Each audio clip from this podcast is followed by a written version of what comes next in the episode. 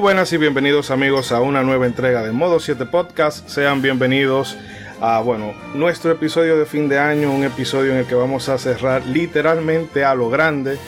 Eh, en primer lugar porque vamos a abarcar un juego tan inmenso como es el Shadow of the Colossus, esa joya del Team ICO para el PlayStation 2. Vamos a hablar un poco del propio Team ICO, de Weda, del desarrollo y de todo el misticismo que envuelve a este gran título. Pero lo mejor de todo esto es que lo vamos a hacer en muy buena compañía porque tenemos eh, un hijo pródigo por aquí y unos invitados de super lujísimos. Y vamos a no perder mucho tiempo en presentaciones y paso rápidamente a presentar a mis contertulios, empezando por ese célebre personaje amado por los buenos, temido por la familia Medina, Ronzo, el Marajá de Capurtala. Señor, ¿cómo está usted? Muy buenas noches, muy buenas noches. ¿Cómo está usted, Ishidori? Gracias por recibirme. Mejor que Lucía. Nuevamente. Se nota, se nota. No, estoy muy bien ahí viviendo eh, este momento tan importante de un juego que me gustó tanto en su momento y del cual se puede decir lo mismo que de este podcast, que no es solo un podcast, es una experiencia. Así es ese juego. Y Claro, vamos a disfrutar y hablar mucho de él el día de hoy, pero por favor pase con los demás contertulios que tenemos sorpresas hoy. Sí, y bueno, desde la ciudad de Monterrey, hoy inserte entrada ingeniosa. no, tengo material para hoy. Mr. Industrial del norte de México. No sé, le voy a pasar yo, yo, yo, Desde la ciudad de Monterrey, la ciudad de la birria y la coca de naranja, Ah, exactamente. sí, señor. Yo pensé este que era otra cosa. Este señor sí sabe de dónde soy, muy bien. bienvenidos, bienvenidos a todos a Modo 7 Podcast. Eh, muchas gracias, Raza, por eh, venir a escucharnos. Obviamente, como ya lo dijo el señor Ishidori, vamos a hablar de un juego enorme, grandioso, épico de la PlayStation 2. Y pues obviamente estoy muy gustoso de estar aquí con mis compañeros y sobre todo con como usted bien lo dijo, unos grandes invitados que tenemos hoy y obviamente por favor pase a presentarlos. Sí, pero vamos a dejar lo mejor para lo último. Eh, nos acompaña que tenía un tiempazo que no volvía por aquí, se le echaba muchísimo de menos. nuestro, esa introducción. Sí, nuestro psicoastrónomo certificado por la NASA, Edric, ¿cómo estás? Como, Yo eh, contento, contento de estar aquí con ustedes hoy para tratar este juego tan bueno, tan memorable. El juego que más demostraba las limitaciones técnicas del PlayStation 2, pero aún así fue un exitazo. yo, recuerdo esa que miércoles se me va a morir la consola. Pero no, no, eso, todo esto lo vamos a recordar en un momentito. Y señores, nos acompañan, como ya pudieron escuchar por ahí, se, se hizo el auto spoiler. Nos acompaña desde la ciudad, bueno, no, no sé de qué ciudad mexicana exactamente, pero desde México también, del lindo y querido. Eh, nos acompaña Pablo Naob, esa voz que siempre nos, eh, nos acompaña a través de todos esos audios del Mega Mixtape, hablándonos de todas esas canciones esta semana, mejor dicho, esta temporada que se le ha dedicado a uno de los juegos de PlayStation 2 que a mí realmente me gustaron bastante. Eh, quizá el Digital Devil se haga un poquito más, pero eh, en este caso él está con Shin Megami Tensei 3 y la verdad es que cada programa eh, queda mejor que el otro. Y suena cliché, pero es así. Y lo mejor del caso es que no viene solo porque está acompañado de su Player 2, la señora Makoto. Pablo Makoto, ¿cómo están ustedes? Muy bien, muchas gracias por la invitación. Hola, hola a todos y sí, muchas gracias por, brindarnos el espacio para comentar este juegazo. La verdad es que es un honor estar aquí de nuevo y sobre todo poder traer a, mi Player 2, como ya dijiste, a los dos integrantes de Mega Mixtape. Estamos a mi tía. aquí. sí, a la tía y al tío Megamix. No, no, la verdad que el honor es para nosotros y te lo decíamos ahorita fuera de, eh, de micrófono y en su momento ya lo vamos a hacer un poquito más público para todo lo demás, pero eh, Modo 7 está dando unos cuantos pasitos para, eh, no sé, llegar más lejos y Pablo Naob nos está acompañando durante todo el proceso y eso no hay forma de agradecérselo. Pero buscaremos una forma de agradecérselo, pero de momento no se nos ocurre ninguna. Y la verdad es que un millón de gracias, Pablo. Y desde luego que a la señora Makoto, que me han dicho que ella es muy fan de, del Shadow of the Colossus, que para nosotros, eh, o sea, esto es un, una invitación inmejorable. Eh, bueno, sí, disculpa. Sí, es un juegazo. La verdad es que yo nada más escuché de, lo que iban a hablar y, me entusiasmó bastante. ah, qué bueno, qué bueno. Espero que te quede con esa imagen de nosotros y no se vaya degradando conforme empecemos a hablar por acá. No, no prometemos nada. Sí. El caso es también, señores, que vamos a empezar con el contenido de hoy. En un momentito vamos a seleccionar los ganadores de ese sorteo que estuvimos haciendo por las redes sociales de dos gift card de Amazon. Pero antes vamos a empezar con todo el contenido del día de hoy, así que no se muevan y disfrútenlo.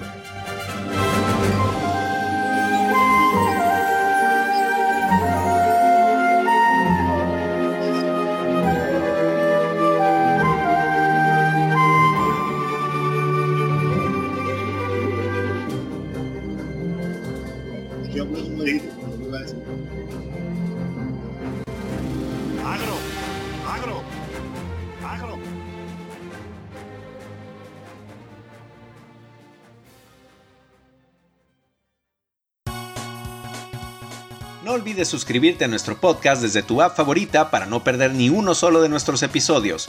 Si nos escuchas desde iBox, también puedes dejarnos un me gusta y comentar nuestros capítulos con tus opiniones y sugerencias. Gracias por escucharnos. Modo 7 Podcast.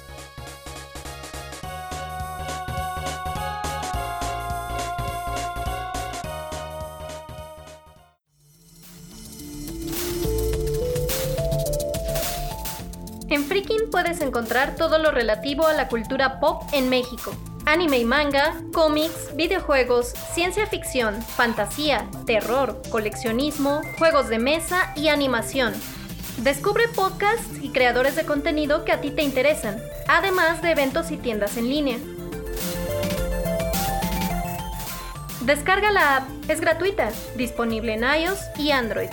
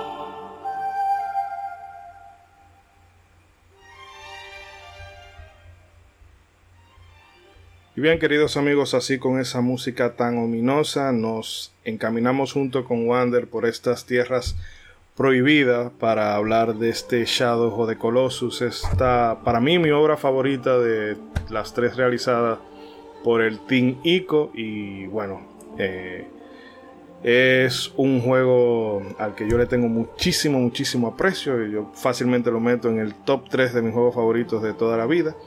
Pero eh, realmente antes de meternos con todo lo que hemos preparado para hoy, me gustaría que diéramos eh, nuestras impresiones más generales sobre el juego y desde claro y desde luego claro me gustaría empezar por la dama eh, Makoto cuando tú piensas en Shadow o de Colossus ¿qué, ¿qué te viene a la mente? Pues me viene a la mente un juego impresionante eh, muy contemplativo, eh, bello por donde lo veas, realmente está muy cuidado en toda la parte estética y no solo eso, sino la experiencia en sí es bastante eh, impactante, diría yo. Es, es, algo diferente. Sí, la verdad que sí, es un, y un juego tan minimalista y que transmite muchísimo, la verdad que sí. Y Pablo, ya que tú estás ahí al ladito de Makoto, ¿qué nos tienes para contar? Pues yo creo que para mí ha sido un juego eh, que mayormente he experimentado como espectador. Creo que es una faceta del gaming que, que no siempre es bien, bien vista el hecho de, que no juegues un juego y lo veas. Pero este es un juego tan hermoso, es de, es de esos juegos que realmente no importa, o sea, e, está bien que lo juegues, pero por lo menos que lo veas, yo siento que me llevé una experiencia increíble. Lo he jugado, no lo he acabado, pero ya por lo menos he visto dos playthroughs en etapas diferentes de mi vida, cuando salió y ahora el, su versión, eh, su remake, digamos y este y me sigue me sigue dejando estupefacto la calidad que se logró con este juego. Y pues nada yo creo que sí tengo bastantes cuestiones que comentar pero iré iré primero dejando que los demás perfecto perfecto. Edric. hablen los que sí lo jugaron. Sí. Claro pasito. Edric eh, ya que teníamos tiempo sin escucharte por acá eh, bueno, tú fuera de micrófono nos querías comentar algo de, del título, así que ahora es el momento. Bueno, eh, en realidad con la sombra del Coloso, Shadow del Coloso, yo tengo una etapa de mi vida como papá incluso está envuelta en ese juego, antes de incluso de yo ser papá también. Shadow del Coloso es, en mi opinión, lo que debería ser cualquier juego en una persona sana dejarlo con una experiencia que recuerde mucho tiempo. Uno puede ver, o sea, yo que tengo mucho tiempo eh, disfrutando de todo lo que ofrecen los videojuegos, he podido ver cómo cuando un género nuevo sale, o alguien o una compañía sale con una propuesta nueva, otras personas, otras compañías intentan imitar esto. Lo vimos con eh, los, first, los person shooters, los juegos de pelea, el boom de los RPG, etc. Pero con Shadow de Colossus, Shadow de Colossus es un juego tan único, tan especial, que hay intentado imitar en algunas ocasiones, no recuerdo el nombre ahora, pero hay un juego en Wii que es Chaleco, que imita Shadow de Coloso y es medianamente bueno, pero no igual. O sea, es muy difícil imitar eso que esas personas lograron con ese juego, porque en realidad es una experiencia única, la manera en la que tú haces el engagement con el personaje, la manera en la que tú haces la identificación con los viajes, la manera en la que tú te vuelves cazador de lagartijas, eh, buscador de frutas, porque eso es de eso depende que tú puedas vencer a un coloso más adelante o no. Es, eh, ahí tú vas a definir el nivel de dificultad. La manera en la que está Shadow de Coloso, a pesar de estar en una consola que no podía manejar lo que el director quería hacer, es espectacular. La música tan bien seleccionada, tan bien hecha. De verdad, Shadow de Coloso, yo la he jugado. En PlayStation 2 la jugué y en PlayStation 3 la jugué entera. Cuando la jugué en PlayStation 2, recuerdo que ya yo, eh, yo tenía una herramienta que se llamaba Hard Disk Drive Loader en PlayStation 2 que te permitía instalar los juegos en un disco duro. Y la Shadow de Colossus que yo conseguí era la europea. Y era bastante difícil. Eh, yo conseguí la europea después de jugar la americana. Y cuando yo jugué la europea, yo dije, oye, esto tenía que haber sido la versión definitiva del juego porque es un poco más retadora. A mí me gustan los juegos así retadores. Pero luego de ahí, mi hija la jugó. Mi hija, ese fue el primer juego que acabó mi hija mi hija oh. acabó Shadow de Colossus con seis años. Eh, ella la, la, llegó al fin y la volvió a jugar en Play 3 y la volvió a jugar en Play 4. Ya en Play 3 y en Play 4 yo fui espectador. Yo la veía jugado un momentito, pero no la pude jugar. pero mi experiencia con Shadow de Coloso es algo que yo solamente comparo con lo que sentí con Final Fantasy VI y, Halo 1 quizás, o sea, algo así, grandioso. Ese fue perfecto en mi opinión. De verdad que sí. No, y qué bueno que sea una tradición que va pasando como de, generación en generación. Eh, sí, al menor la está jugando, tiene 6 años y él la está, y él la está jugando para acabarla también. Eh, anoten ahí la gente que iba pidiendo modo fácil. Eh, bueno, antes de darle paso a, Ronzo, que yo sé que Ronzo sí tiene vivencias con este juego, me gustaría, no sé si César quisiera eh, hacer un apunte al respecto. Lo mío es más cortito, ya que Shadow of the Colossus es un juego, ya lo mencioné en el especial musical, pero es un juego que he vivido más por medio de su música. No he tenido el privilegio ni el gusto de entrarle a Shadow of the Colossus. Sin embargo, es un, uh, vaya, por mi afición a la música, eh, digo, reconozco que todo soundtrack es, es maravilloso, está súper bien compuesto, hay bastantes tracks muy épicos, hay tracks que a pesar de ser apacibles y posiblemente más contemplativos, están pero muy muy bien hechos. Eh, entonces es un juego que he disfrutado más por su música. Aparte digo, bueno, más adelante lo voy a contar, pero en algún eh, en uno de los video games live me tocó ver eh, todo un medley o un popurrí de, de, canciones de Shadow of the Colossus tocados en vivo. Entonces, que de ahí fue donde yo dije, ¿y este juego cuál es? Déjame busco la música de este juego. Pero eh, leyendo e informando del juego, la verdad es que es, eh, es un juego muy interesante, ya que, eh, vaya, no solamente rompe con, con la cuarta pared al poner al jugador a, a pensar ciertas cosas. O sea, realmente es un juego que da directo a las emociones, pero ya más adelante vamos a hablar de eso. Pero eh, esas son mis impresiones de con este juegas. No, no, y entonces ahora le paso el turno a Ronzo. Ah, yo. No, no, no. Clavito ese juego, disparate, hombre. Yo, yo no sé para qué lo vuelven y lo tiran y lo remasterizan tanto, porque un jueguito normal, un juego que no tiene prácticamente ni enemigos. Está mal diseñado ese juego, señores. Juego vacío. No, no, no, no. Cerremos este podcast aquí. Mal level, mal level design.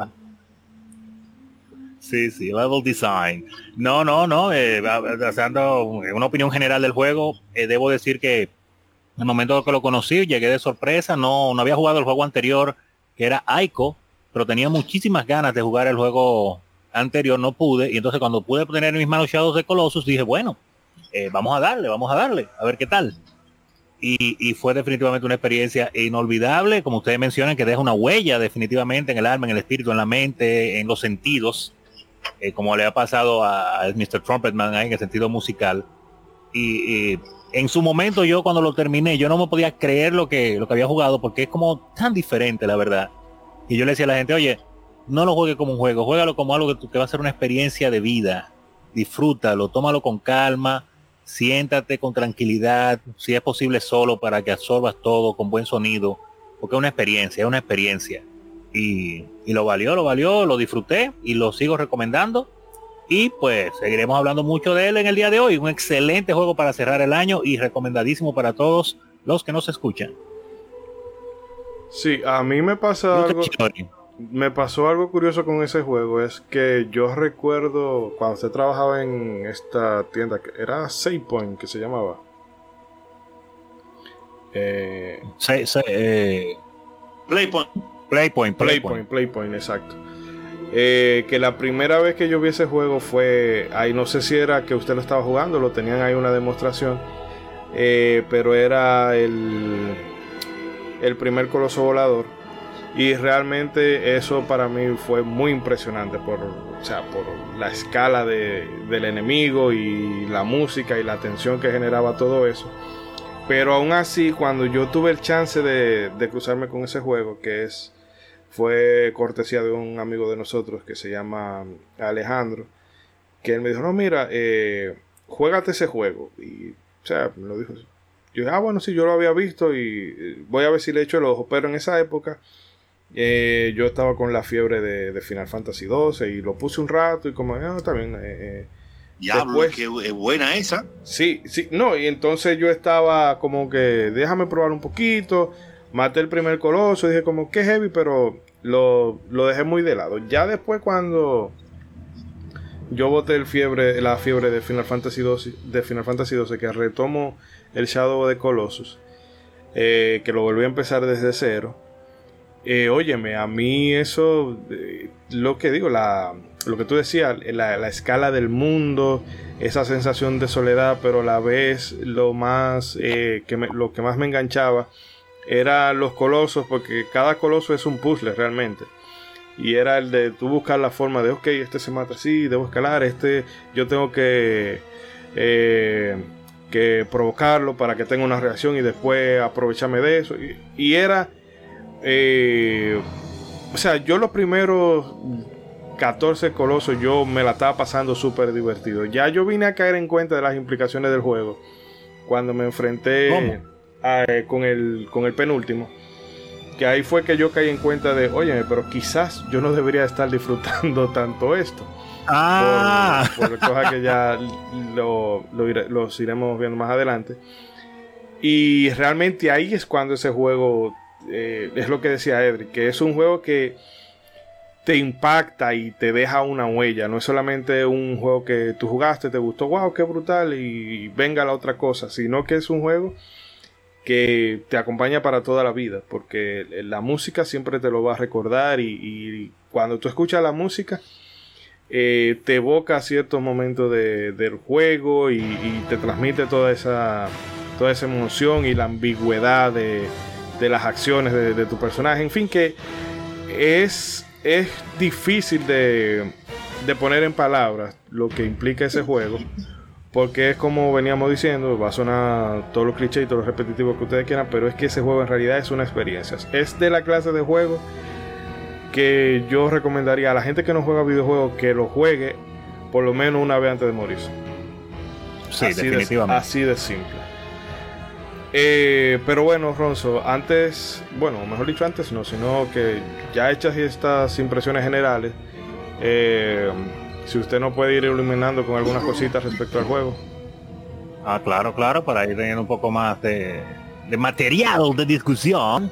Eh, bueno, podemos comenzar eh, con unos cuantos datos. Bueno, para hablar de Shadow of the Colossus, pues sería imposible comenzar sin antes hacer mención de su director y diseñador, Fumito Ueda.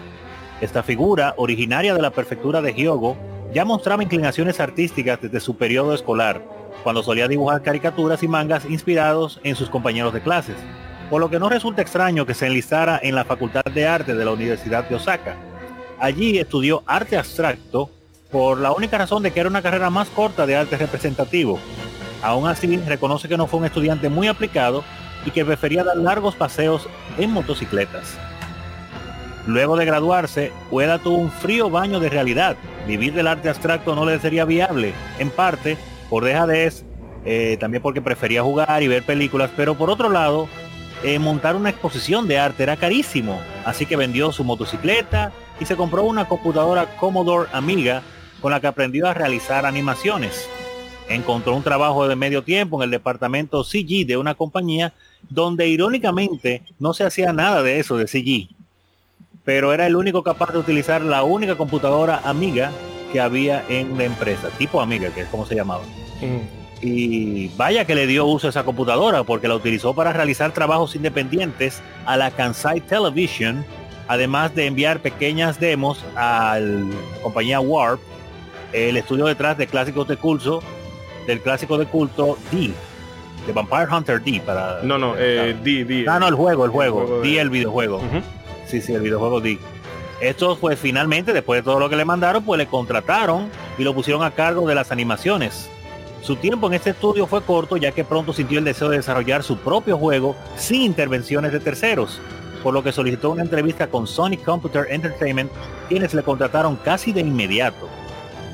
Eh, haciendo una pausa ahí para comentar lo puesto, interesante detalle de este hombre de Fumito Ueda, que normalmente uno se imagina a estas personas que crean obras de arte como este, eh, como personas que siempre han sido sobresalientes. Sin embargo, el tigre era medio vago en, la escuela. Tenía el talento, pero no era muy aplicado como, como podemos leer ahí. Sin embargo, eh, interesante como él, sin darse cuenta, no era muy aplicado quizá para, para, para, darle seguimiento a la carrera, pero mira como desde la escuela él dibujaba, hacía caricaturas dibujando a sus compañeros, o sea que tenía la, la, inspiración del arte.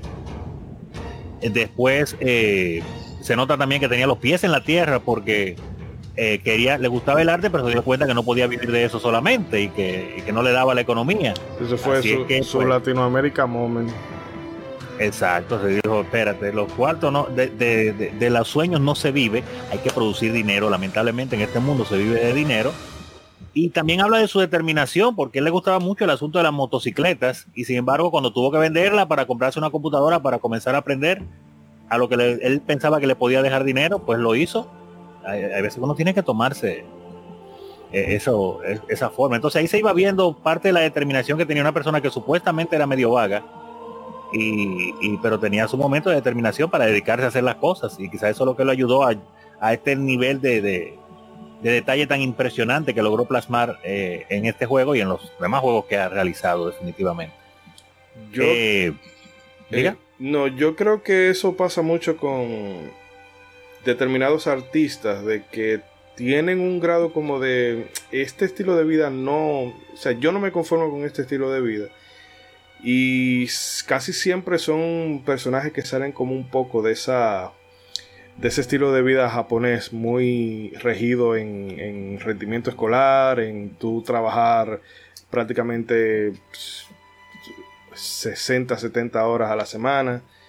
Y son gente, porque lo, pasa con, eh, bueno, ha pasado con, con Fumito, eh, eh, Kojima es un poco muy poco conformista con, el estilo de vida japonés, que por eso lo vemos que era como muy occidentalizado.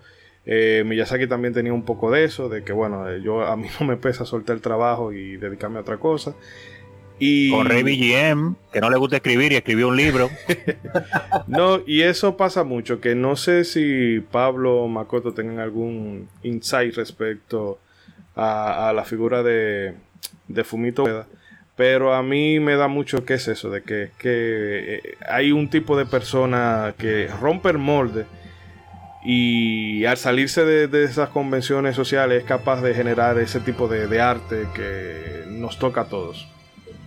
Yo creo que él, bueno, me he dado a la labor desde que terminé el juego, me quedé tan impactada que precisamente me fui como a rascarle un poquito al proceso creativo. Eh, he leído varias entrevistas y en general la sensación que me queda de Hueda es que justamente él trabajo, ha trabajado para hacer algo diferente, así explícitamente, ¿no? Eh, siempre, siempre busca cuáles son los, los elementos que pueden hacer eh, las cosas no como se han hecho hasta ahora. Y tal cual lo expresa en, en diferentes entrevistas, a tal grado que, bueno, seguramente ya lo han escuchado en varios lados, que la música que se utiliza cuando derrotas a, un coloso no es para nada triunfal, es una música muy eh, triste incluso, es, te deja, te acentúa la sensación de que no sabes qué tan bien está lo que estás haciendo eh, a través del protagonista. Incluso hay una anécdota muy curiosa de que cuenta Hueda en, una entrevista en donde dice que cuando le, le, enseñó la secuencia al resto del equipo de eh, justamente cuando se derrota un coloso y suena esta música triste, pensaron que era un error, pensaron que era un bug y hasta se rieron porque no, no, o sea, estaban haciendo unas fanfarrias. Y, yo creo que él siempre ha trabajado justamente en todos esos detalles que hacen eh, diferente su juego, incluso el hecho de que no haya enemigos por todos lados, en el recorrido al coloso, eh, a lo mejor puede en parte deberse a ciertas limitaciones eh, tecnológicas, pero también yo creo que acentúa mucho la sensación de tierra prohibida que es ese lugar eh, justamente por esos recorridos largos en ausencia de, siquiera pequeños enemigos. ¿no? totalmente de acuerdo. Y le acentúa eh, eh, la sensación también de, territorio extraño, de también como de que tú te sientes como minúsculo en, medio de toda esa vastedad de, espacio que hay y, el sentimiento de, descubrir cosas nuevas eh, sin nada que te distraiga, simplemente observando, escuchando, sintiendo lo que te está transmitiendo eh, el hombre. Totalmente de acuerdo con Macoto. Y, yo creo que gran parte de esas, de esas decisiones de, ir contracorriente eh, en aspectos tan, tan sencillos o insignificantes como poner enemigos o no poner enemigos, o poner una fanfarria o poner una, una tonada triste, creo que eh, es lo que a él lo pone más cerca de un desarrollador de videojuegos indie, como se concebiría en Occidente, que un lado de una gran empresa, ¿no? Y de hecho en las entrevistas he visto que generalmente lo cuestionan por ahí, eh, que, cómo es hacer arte para una gran empresa, ¿no? Pero bueno, creo que de eso vamos a seguir dando información, ¿no? Y, eh, o sea, sobre ese, sobre ese aspecto de cuando llegó a Sony, y luego ya hablamos de cómo, cómo le fue en esa, en esa empresa. No, y es que como, como bien dices tú, Pablo, eh, y, mira, a lo mejor para muchos que vamos conociendo el, esta propiedad intelectual o juego, o sea, nos puede como chocar este tipo de decisiones de y por qué no hay enemigos, y por qué no hay templos, y dónde está todo lo que comúnmente encuentro en un juego, pero ya cuando empiezas a leer eh, precisamente de, la historia de, Fumito, eh, ahí te vas dando cuenta de cómo sus decisiones pues van permeando su arte o, lo que él hace, o sea, desde por qué eligió eh, arte abstracto, que sí, a lo mejor en la biografía puede decir, sí, porque era la carrera más corta y porque era muy huevón, como, como decimos aquí en México, o sea, muy flojo, pero aún ese tipo de pensamiento este, lo llevó a que ya cuando a trabajar estos, eh, estos juegos, a decir, a ver, ¿qué es lo que hace todo mundo? Ah, entonces eso es lo que yo no voy a hacer. Y entonces yo quiero ir por otro lado, por, porque su tipo de pensamiento y su tipo de decisiones lo llevó a crear conceptos que en su momento nos parecieron muy chocantes, pero pues que a, su vez fue creando como eh, una vertiente diferente en, los videojuegos. Pero cuando ya empiezas a, informarte de, de, la historia de él, ya empiezas a conectar los cables y decir, ah, ok, con razón tomó este tipo de decisiones. Sí, y hay un aspecto que él también tomaba mucho en consideración, de es que él hablaba de que eh, los videojuegos, como que en cierta manera, o no sé si, alienar sería el término correcto, pero él sentía como que la gente se graduaba de, de videojuegos, en el sentido de que, bueno, ya después de cierta edad, yo no vuelvo a tocar un videojuego. Eso, eh, en la época donde él daba ese tipo de entrevista, era algo cierto. El estigma de los videojuegos eh, es, todavía lo tiene, pero hasta hace poco era muy marcado. Eso ahora que uno puede ir, bueno, ayer en el metro de Santo Domingo yo vi un señor ya de, unos 60, 70 años jugando un juego de, móvil en lo que duraba el viaje. Entonces, esa, e, e, esa, esa, aceptación que tienen los videojuegos ahora no es la misma de hace 20, 15 años. Y él decía eso, de que después de un momento la gente como que dejaba los videojuegos y él trataba como de hacer algo que atrayera a ese público que no juega. Y yo creo que por eso es que muchas decisiones, eh, como decía César, pudieran parecer media bizarras. De, ah, bueno, no voy a tener enemigos.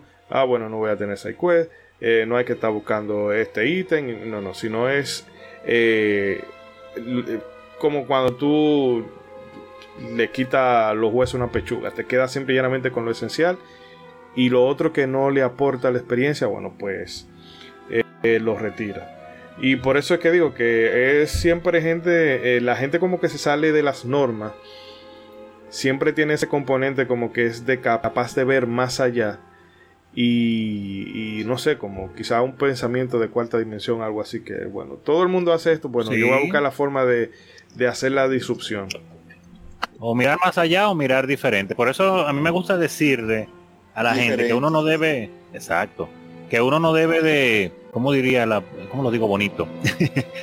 Eh, que la sabiduría, la sabiduría eh, no es buena ni mala, es simplemente sabiduría y que todas las personas tienen una sabiduría una habilidad para crear algo. Entonces uno no debe de, de menospreciar el conocimiento de que venga de ninguna persona porque hay personas que puede que no tengan capacidad para una cosa supuestamente más que uno, pero pueden tener capacidad para pensar fuera de la caja o mirar desde otro ángulo que a uno, por quizás optimizar demasiado y que la, mejor manera de hacer las cosas nunca se le ocurre poner la cámara de ese cine y mirar desde allá. Y eso pues sucede y aparecen genios como que dicen, pero vamos a hacer algo de hecho, vamos a hacer un juego que no haya enemigos. ¿Cómo así? Que va bueno.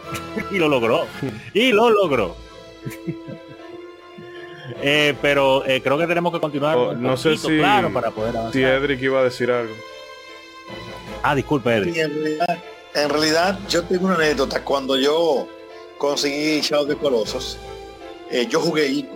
Y ICO también fue una experiencia chulísima para mí, porque ICO también era un juego diferente, donde tú tenías que defender a la, a la princesa en el tiempo real. Ella no estaba al final del castillo ella estaba contigo el juego entero.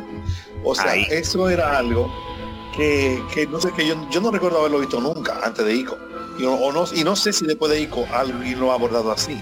Entonces, cuando yo supe de Shadow de Coloso, eh, yo dije, no, espera, ya había internet. Yo dije, no, espérate, es del mismo director de ICO, yo tengo que ver esto. Cuando yo conseguí ese juego, yo andaba como un evangelista, hablando de la gente hablándole a la gente de lo impresionante y bien hecho que estaba esta vaina, a pesar de estar en PlayStation 2, que tenía muchas limitaciones técnicas. Y algunas personas dijeron, no, no, no, esa vaina no me gusta porque ya, iba a matar un monstruo y ya. Iba a matar porque antes las revistas te daban un review, ustedes recuerdan que te daban una hipnosis. Y la gente muchas veces se quedaba con eso. Eso siempre ha existido. Y incluso hay una persona que, que, por razones de respeto, claro, no menciono, que me que, que, que dijo, no, ese juego es un disparate, mira qué feo se ve eso. Eh, eh, eso, déjame mi me cry, me acuerdo que me, que me dijo. Y después le dio la oportunidad. Y después le, me dio, le dio la oportunidad y, y me dijo, yo agradezco que ellos no dice caso, porque yo me hubiera perdido de esa joya, Dios mío. El juego tiene una atmósfera como y de hecho, esa atmósfera es posible por la limitación del Play 2, porque tendrían que poner toda esa neblina y todo ese blurry para compensar. Entonces luego te mete en una atmósfera que parece como la manera en la que la mayoría de gente recuerda los sueños. Entonces, Realmente. Es así, como blanco y negro, como poco color, como borroso. Entonces, la, la manera en la que tú tienes los encuentros con los colosos, cada una es épica pero diferente, o sea, cada uno tiene como un encuentro personal contigo, en la manera en la que te mira y te ubica cuando tú llegas como diciéndote, yo te vi. O sea, es una sensación que te da a ti como de minúsculo, como de, yo te vi, te tengo ubicado. Entonces, la manera en la que se desarrolla el juego, cuando tú, te, cuando tú empiezas y tú llegas al primer coloso, no hay mucho problema. Porque tu resistencia está más o menos bien, pero a medida que tú avanzas, tú comienzas a ver cómo sus movimientos y los amaquiones ya la resistencia de los brazos no te da. Entonces ahí, si tú no eres ágil, porque en el juego eso no te lo dice nadie. Si tú no te das cuenta, o sea, que la resistencia tú la aumentas comiéndote las lagartijas de cola blanca. Que eso yo me di cuenta fue sin querer. Que había ah, cola blanca y cola blanca. Las colas blancas de la lagartija te dan resistencia en los brazos. Y tú agar, dura más tiempo agarrado sin cansarte. Y las frutas te aumentan el tiempo que tú puedes agarrarte. O sea, oh. la, no, las frutas yo creo que era la vida lo que te aumentaban. No, pero si la fruta es la vida. Sí, gracias. La fruta es la vida. Y la cola es la resistencia. Entonces llega un momento que en el juego hay suficiente cantidad de cola para que tú mates a todos los colosos como tú matas al primero, sin dificultad, sin caer, casi. Pero para tú hacer eso, tú tienes que hacer una exploración. O sea, en el camino, cuando tú sales del primer coloso, buscar antes de llegar todos los árboles que hay de fruto en el camino, o todas las lagartijas y cométela. La manera en la que la música está diseñada para cada coloso. Espera, atájame lo de la música Lo dejé ahí también. Sí, sí. Usted que sabe. Sí, emocionante. para, que no, no, haga el coloso, que si emociona, pero ven acá. eh, Ronzo, continúe. Ah, claro, claro, claro. Vamos a salir de esto. Venga. Eh, bueno, estábamos hablando de que lo contrataron casi inmediatamente al señor Ueda en Sony. Y bueno, Ueda desde que lo contrataron, pues no perdería tiempo y al poco de entrar a laborar en esta compañía, pues preparó una demo donde plasmaba el concepto del juego que quería desarrollar. Uno que a su modo de ver era distinto a todo lo existente en el mercado. Este prototipo consiguió que se le diera luz verde al proyecto y este eventualmente se transformó en el, que estábamos mencionando, el ICO o ICO, a pesar de que este título originalmente se tenía planeado para PlayStation 1, terminó saliendo para PlayStation 2. Si bien Ico no tuvo unas ventas pues rocambolescas, logró ganarse un montón de premios por parte de la prensa, así como un estatus de culto que persiste hasta nuestros días. La historia de Ico es material pues para otro episodio, pero cabe destacar que esta obra conllevó a que el equipo de Ueda, el equipo que Ueda tenía a cargo, eh, pasara a llamarse Team Ico y que se componía de unas 15 personas. Además, aquí se daría su primera colaboración con el gerente de proyecto y productor Kenji Kaido, un veterano que venía de Taito y que en Sony ya había sido el diseñador principal de Apescape. Eh, haciendo una pequeñísima pausa y eh, cabe señalar que lo que decíamos hace un rato, que él, eh, los genios son así, él ya, en vez de volverse loco, quizás como le pasa a muchas personas cuando logran algo grande en su vida, como fue en este caso que lo firmaron una compañía tan grande, disculpen, tan grande como Sony, él llegó y él tenía en mente lo que él quería hacer. En vez de decir, pero díganme que ustedes quieren que yo haga por ustedes, no miren, esto es lo que yo quiero. Ustedes pueden poner a hacer lo que ustedes quieran, pero en realidad esto es lo que yo quiero hacer. Díganme ustedes, ¿qué les parece? No, pero es un genio el hombre. Que él incluso le dijo a la gente de Sony cuando lo contrataron, dame tres meses y hablamos ahora y él eso, ese tiempo lo utilizó para hacer la cinemática de Ico que eh, la pueden encontrar en YouTube que obviamente con gráficos de PlayStation 3 pero también tiene cosas que son como muy modernas porque hay, hay explosiones o sea esto era algo muy conceptual pero aún así pese a que la ambientación no era del todo la misma que tiene el juego final el concepto base que es eso, la, la, eh, la aventura de, un niño y una niña. Eh, eso está plasmadísimo en, esa demo. Y como él decía, pues definitivamente no había habido juego anterior, así como mencionó el señor Edric. Eh, definitivamente había juegos que te habían puesto en algún momento a andar obligatoriamente con un personaje, quizá por una pequeña fase para ponértelo difícil, pero no un juego entero diseñado en base a esa mecánica fue, fue, grande Aiko, fue grande, a pesar de que no tuvo las mejores ventas, mm. eh, pero fue grande, fue reconocido, todavía reconocido. Y sí, es que lo, que hablaba, no recuerdo si fue Makoto o Pablo, de que eso era eh, el juego indie antes de que existieran los indies. Definitivamente, antes de que tuvieran ese nombre. Mm que, ahora sea cualquierizado, porque ahora indie es cualquier cosa con un estilito más o menos de, que de bajo presupuesto, sea cualquierizado el nombre indie, pero eso es material para otro programa también. Porque lo digo porque hay compañías grandes que tienen estudios pequeños que hacen juegos indie. Eso no es indie, mi hermano. Esa compañía tiene 150 millones de dólares de backup ahí. No me venga a mí que es un juego indie. No, no. Como es el caso de los juegos de, de Team Ico en realidad, porque tenían una compañía millonaria detrás de ellos, pero es que en Japón no había escena indie, en realidad, ¿no? No, no. En Japón, eh, diríamos que, que, en su cultura, siempre han tenido esa cultura de... Bueno, se ha ido eh, dañando con el tiempo, obviamente, por la, globalización, pero tenían esa cultura que la podemos ver en, sus cosas como los mangas. La cultura de que el autor tenía que tener mucho, mucho poder creativo para poder eh, llevar a cabo la obra que tenía visualizada y se veía también en los juegos aunque ya con el tiempo al crecer la industria pues entonces hay más dinero involucrado y ya no es así pero eh, por suerte a Ueda sí lo dejaron hacer su juego y gracias a eso pues entonces le dio luz verde para el, el gran Shadow de Coloso que tenemos el día de hoy eh, pero bueno Pablo y Makoto no sé si ustedes eh, han tenido algún tipo de experiencia con Ico o, con su música, si quieren ¿Ha jugado Ico? Yo he querido jugarlo, pero no he encontrado la manera de hacerlo. Sí, es difícil. Yo, yo, lo jugué en su tiempo. O mira, tu preconsola con el juego y agarra el control. Ojalá. Así eh, no, hijo. Yo lo jugué en, Play 2 en aquel entonces cuando salió, seguramente pirata, así lo tengo que admitir, ese nunca recuerdo haberlo tenido en, original. Que y corrimos con brinco. Sí. Salió no hace mucho, ¿no? Un paquete como de... Pero para Play 3. Para, ajá, para el 3. El problema que tenemos nosotros ahora es que mi Play 3 este, se murió. Se murió eh, y nunca conseguí, antes de que se muriera la copia. Y ahora no hay manera de jugarlo en Play 4. Entonces no, no hemos podido jugarlo ya. Bueno, tal vez habría que ver si en PC Now lo tienen, pero no sé si, si eso valdría la pena.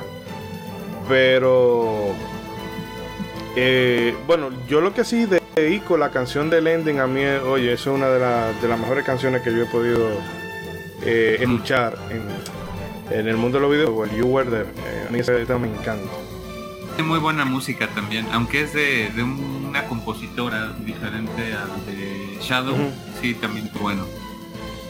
Sí, y es una cosa que. Diga, diga. No, eh, que al margen de eso también, o, aparte de eso, está el tema de que es encomiable como la Sony de ese momento sí se arriesgaba a hacer cosas. Que hemos visto que ahora, eh, bueno, el Japan Studio, que era también, eh, vamos a decir, la, la, subsidiaria de Sony que también estuvo involucrada en el desarrollo de, bueno, de los tres juegos de Team eh, hace rato que le pasaron machete y se le está dando mucha prioridad a los blockbusters, sobre todo que se producen aquí en Occidente. Bueno, por eso usted ese momento, es que en ese momento, no, es que en ese momento Sony era el rey de la montaña, brother. estás hablando de la consola que llegó a ser la más vendida de la historia y pues obviamente tenían la soltura para darle rienda suelta a sus estudios de órale, sí, parece interesante, dale, compadre, o sea, no, pasa nada, no, no perdemos tanto, digo, por desgracia ahorita ya dar un paso en falso no es tan, tan fácil. Entonces por eso es que, digo, en esa época pues era un poquito más sencillo darle rienda suelta a, este tipo de, por decirlo así, triple A's experimentales, por, por llamarlos de alguna manera. Pues, echando rápidamente que están hablando de Sony y de, y de que sí tomaba riesgos, a mí me gustaría nada más dejar un tema sobre la mesa que yo, yo ya saben cómo no me gusta meter hmm, polémica. Échelo. Este, ahí va. Sí, ahí voy. Eh, bueno, mi opinión es que eh, Shadow de Colossus, más allá de, de todo lo, lo, grande que es y, y lo bueno y lo perfecto que es y la experiencia que es, creo que es un fenómeno en la industria muy, muy interesante eh, de cómo Sony supo aprovechar un vacío, un, área de oportunidad en la industria para, pues precisamente como dice César, eh, catapultar la consola al éxito del PlayStation 2.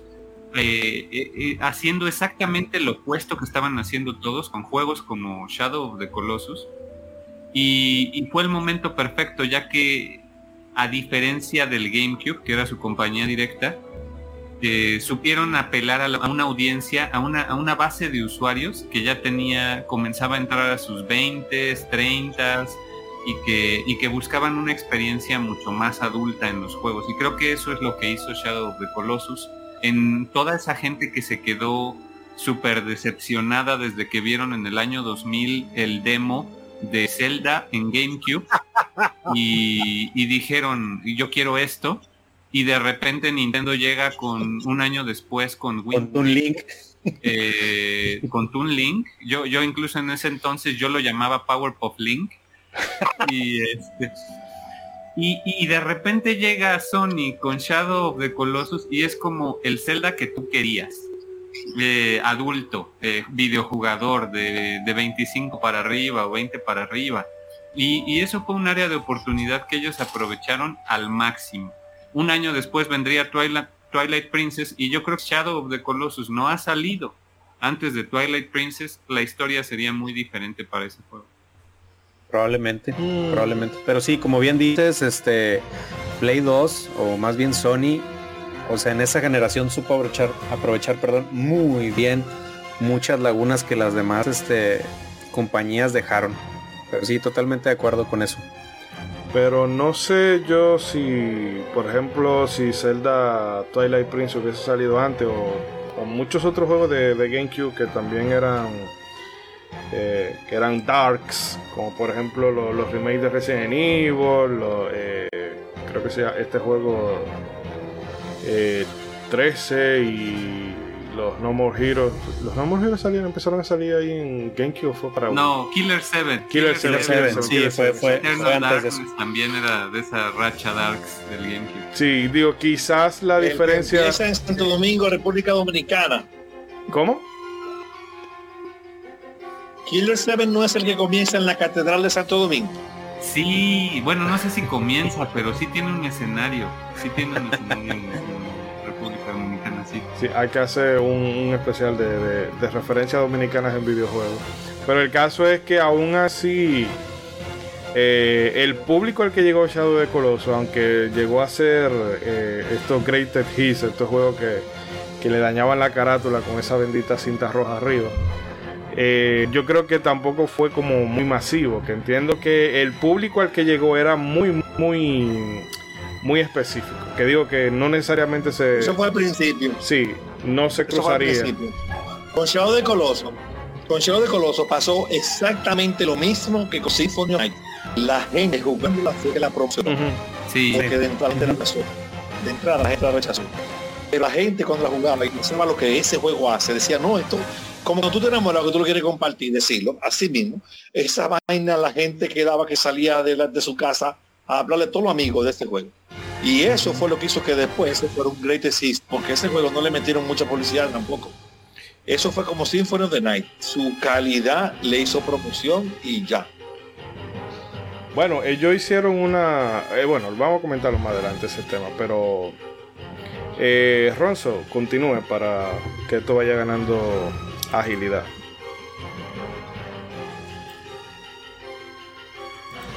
Hello, Ronzo. Eh. Ah. ¿Me escucha? ¿Me escucha? Sí, sí. Sí, sí. Ah, qué bueno, qué bueno. Iba a decir que para continuar con eso que dijo Edric, eh, solamente un pequeño detalle es que eh, yo tengo dos hermanos, tengo uno que es más pequeño, que aunque también le gustan los videojuegos, no ha sido como el mediano y como yo, que somos como más dedicados a los videojuegos, sino que él juega uno, un juego o dos juegos y sigue en su vida haciendo otras cosas. Sin embargo, me he dado cuenta que él cuando les, le coge con un juego que le da con una fiebre, normalmente son juegos que tienen algo diferente, que llaman la atención. Y eso le pasó a él precisamente con Aiko, que fue el que mencionamos hace un rato, que yo no lo jugué porque lo vi a él jugándolo y me lo pasé de copiloto y le di largas que no, algún día lo juego yo porque ya lo vi entero el juego precisamente por eso, porque fue un juego diferente y él como que le llamaban esa, esa atención esas cosas, las cosas que eran diferentes. Y le, cuando lo descubrió, le dio con una fiebre increíble ese juego, que era de sorprenderse porque no era común en él que se dedicara tanto. Y, fue muy chévere. Pero, pero, eh, claro, continuando con, los datos que tenemos el día de hoy, pues eh, continuando a decir que después terminado Aiko, Ueda empezó a planear su siguiente trabajo, que como todos sabemos, pues claro, sería Shadow of the Colossus. Eh, la idea clave en su mente era la de manejar la crueldad como medio de expresión. Más concretamente, el término japonés Sankokusei, que también se puede traducir como barbarie o inhumanidad. Esto en parte movido por el éxito que Grand Theft Auto tenía en Occidente. Oye eso. Otro elemento que le inspiró eran las batallas contra los jefes enormes que eran comunes en distintos juegos, aunque él optó por dar un giro a la tuerca. Esas batallas contra enemigos colosales donde el protagonista debía dispararle desde la distancia, Ueda entendía que, pues que estas batallas podían ser menos tediosas si el personaje pudiera escalar sobre el oponente y atacarlo con un arma a corto alcance. Esto, todo esto sazonado por la fascinación de este creador con las películas de Kaijus, e incluso clásicos modernos como el Gigante de Hierro. Con esta idea en mente, el equipo desechó un tercer juego que estaba en desarrollo y se embarcaron en la creación de un video conceptual llamado tentativamente Nico, en el que se veían tres personajes muy similares a Ico, dando caza a una bestia cuadrúpeda que sería una versión muy temprana del segundo coloso que vemos en el juego. Originalmente se pensó como una propuesta en línea online pero la idea se descartó, al igual que la idea de hacer el título para dos jugadores, donde uno controlaría el coloso de turno. Eh, haciendo una pequeña pausa ahí, pero fuerte eso, que sí, que un juego en línea donde una persona maneja el coloso y los demás lo ataquen. Concepto interesante, ¿eh? Concepto interesante.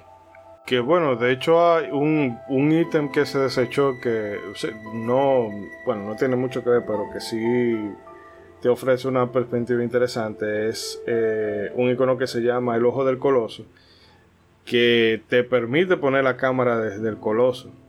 Que entiendo, no sé si sería esa como la, la temática que yo quería manejar. De, de que, bueno, tú tuvieras la vista de, del punto de vista del coloso o simplemente lo, lo, tendrían los dos en tercera persona. Pero eh, no sé si eso son, por eso es bueno que las ideas eh, se le den vuelta y, haya mucho brainstorming. Porque eh, el online o el jugar a, dos players, eso hubiese arruinado por completo todo el potencial que ofrece el juego. No, me imagino que eso ¿Qué le parece a los, los, ejecutivos que le dijeron, pero no se puede poner de dos. Méndate algo ahí. Y él seguro estaba haciendo brainstorming. No, eh, eh, eh, al contrario, ellos. Sony le dio carta blanca a ellos. Mira, algo que ustedes le dé la gana con eso. Más que nada por, por el tema de, del prestigio que le había dado ICO. Porque también ah. es otra cosa que las consolas siempre tienen juegos que son como, o sea, los juegos que, venden consolas y, que te dan royalty, pero también están los juegos como que te dan prestigio. Que, Ahí eh, yo, eh, sobre lo del online y el multiplayer, eh, hace un tiempo justamente platicaba con, con Nao sobre cómo sería la experiencia de Shadow de esa manera, ¿no? cuando la experiencia hoy día de ese juego es hasta bastante introspectiva, diría yo. Es, ese encuentro de tú con el coloso, de las grandes distancias, del entorno, eh, no sé, hasta puede ser muy ensimismante, ¿no? Entonces, no sé de qué manera sería si, o sea, creo que sería otra la historia, ¿no? De haber sido de esa manera. Totalmente. Definitivamente no sería lo mismo. No, no, no. No estaríamos hablando de lo épico que es si fuera así. Ahora, me parece muy interesante esos asuntos de que, de que él... Se puede, se puede hacer algo interesante, pero no es fácil. Eh, o sea, aquí... Un grupo de personas maneja el coloso y tú y otro grupo y una sola persona maneja a... ¿Cómo que se llama? A Wander. Recuerdo. Pero sería otro juego, ¿no? Sería como para otra audiencia. Pudiera haber sido otro, otro juego quizá más exitoso en términos comerciales, pero dejaría de ser lo que hace especial a esto. Yo me imagino que ya a partir de que, o sea, obviamente todas estas ideas estuvieron, digamos que en el pizarrón cuando hacían el brainstorming, pero conforme fueron quitando ideas de que, bueno, esto no y esto tampoco, conforme ya se fueron este, encaminando, dígalo, dígalo. Nunca iba a ser online bien. No, pues, en la época Sony, sí, en esa época Sony era un cero a la izquierda dos veces en online. Sí, no, no, digo, para, para la época estábamos hablando de eras muy tempranas del juego online. Pero digo, conforme fueron quitando conceptos, yo creo que se fueron acercando a, como decía Makoto, a, esta eh, idea más introspectiva, o sea, a, a, que el jugador fuera sintiendo él algo, o sea, él solo experimentando el juego. Entonces, yo creo que fue ahí donde ya se, se fueron encaminando hacia lo que terminaría jugando la gente. Es así, es así. En el juego había tan poca información que había gente que decía en Shadow de Coloso que la, que la, que la mujer en, la, en el templo inicial era su novia, otras que eran su hermana, otros que era su mamá. O sea, pero ella estás spoileando. No, pero, o sea, sí, pero Edric sí tiene razón en eso. O sea, realmente el juego te da tan poca información que yo me imagino que los que vivieron el juego en esa época tenían una y mil teorías de todo lo que estaban viviendo. Sí, claro. Bueno, todavía el sol de hoy hay foros que en Reddit tú entras. Yo he ido leyendo cosas en estos días. En la comunidad de Reddit echado de Coloso, eso todo está activo. Eh, a cada rato siempre hay un post y eh, el canal este de, del Nomad Colossus todavía sigue sacando hoy cositas eh, cositas nuevas. O sea, eso es, pasa eh, similar, y lo voy a meter aquí porque como no lo voy a dejar de meter, con la comunidad de Dark Souls con el tema del lore. Que hay una comunidad que sí, que alaba el juego y le gusta el juego y el PvP y todo lo que tú quieras, pero hay otra que es exclusivamente a discutir todos los aspectos del lore. Y con Shadow de Coloso, posiblemente fue el juego que se inventó eso primero. Silent Hill 2 también tiene un poco de, de eso, de, de que se presta mucho para, para, teorizar y para que la gente eh, comente y se monte sus películas. Y yo creo que eso es un aspecto eh, que hace eterno el juego, el juego, porque han pasado ya no sé cuántos años y la gente todavía sigue preguntándose, ah, eh, ¿qué son estos jeroglíficos? Ah, esta construcción aquí, ¿de qué será? Eh, ¿Qué hay atrás de tal puerta? O sea, e, eso es poca información, o sea, te da poca información, pero todo lo demás está tan bien planteado que en lugar de tú decir, miércoles, este juego está mal hecho porque no te dice eh, X cantidad de cosas. Está bien hecho, está bien hecho. Sino que te, te, despierta la curiosidad. Sí, pues es que una anécdota rara. Dale, dale. Y es rara, Es rara. Cuando Shadow de Coloso en mi país, en República Dominicana, todavía existía, de hecho, ah, todavía hay, pero menos, eso de lugares donde las personas iban y pagaban por jugar videojuegos rentados en consola, ¿no? Dígase Club de ah, Nintendo, aunque tuvieran cuatro PlayStation. Como Club de Nintendo, ¿verdad? Entonces, eh, por mi casa, bueno, que Ronald trabajó en uno, en Playboy, pero había otro que estaba por donde yo vivía, que yo, ese juego, yo se lo recomendé al dueño, ponlo ahí a ver qué dice la gente, porque a alguno le podría gustar. Y a la persona que yo oí diciendo que el Shadow de Coloso, la persona, la, que, la que estaba en el altar, era la madre, era un muchachito que iba mucho a jugar, a jugar al club y que la mamá salía a trabajar por la mañana y llegaba en la noche y lo dejaba a él en el club el día entero jugando, por ella le pagaba que jugara. Y él, en, a, quien él veía en la, altarera, a su mamá, él estaba rescatando a su mamá. O sea, él no veía a su, hermana, a una, a una novia, no, él veía, no, que esa es mi mamá, yo tengo que rescatar a mi mamá. Y, cuando él dijo eso, la persona que estaba, que era dueño del club, era una persona más, o menos un poco académico, podríamos decir, y me dijo, eso es la falta de la mamá, que lo tiene mal. Mira cómo él ve en el juego que él está salvando a su mamá. Yo creo que eso que dices es bien importante, porque justamente ahí radica, incluso con tu, con tu experiencia, Edric, de, de que ahora lo jueguen tus hijos, pues es que Shadow of the Colossus es una experiencia sumamente personal que tú puedes agarrar y conectar con, con cualquier cosa. Yo el otro día, con cualquier cosa personal que te haya sucedido, yo, yo el otro día le decía a Makoto, no, yo no voy a jugar Shadow de Colossus hasta que tú te mueras. Si te mueres antes que yo, claro, o sea, porque a lo mejor yo me voy primero pero si ella se muere, yo voy a jugar Shadow the Colossus para, para llorar como nunca he llorado en mi vida, porque ese juego yo ya lo tengo muy asociado a ella. Tú te estás eh, ganando una cantidad de papi punto altísima con eso. voy a apuntar ese término. Papi puntos. Porque realmente es un juego que yo ya asocio a una experiencia muy personal para mí, que es verla a ella jugar.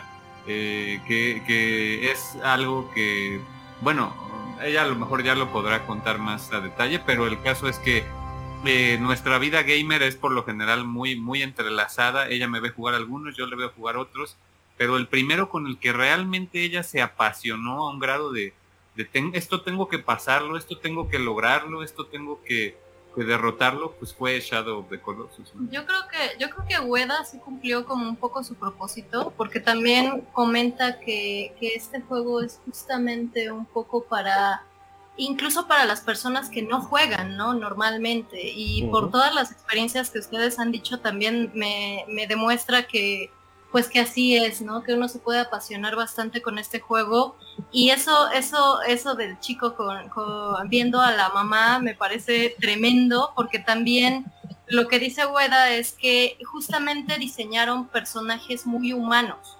personajes no solo, eh, bueno, en sus tres entregas, ¿no? En, en Ico, en Shadow e incluso en The Last Guardian, eh, personajes vulnerables con los que te puedas identificar a un nivel humano. Entonces yo creo que cumple bastante bien ese propósito.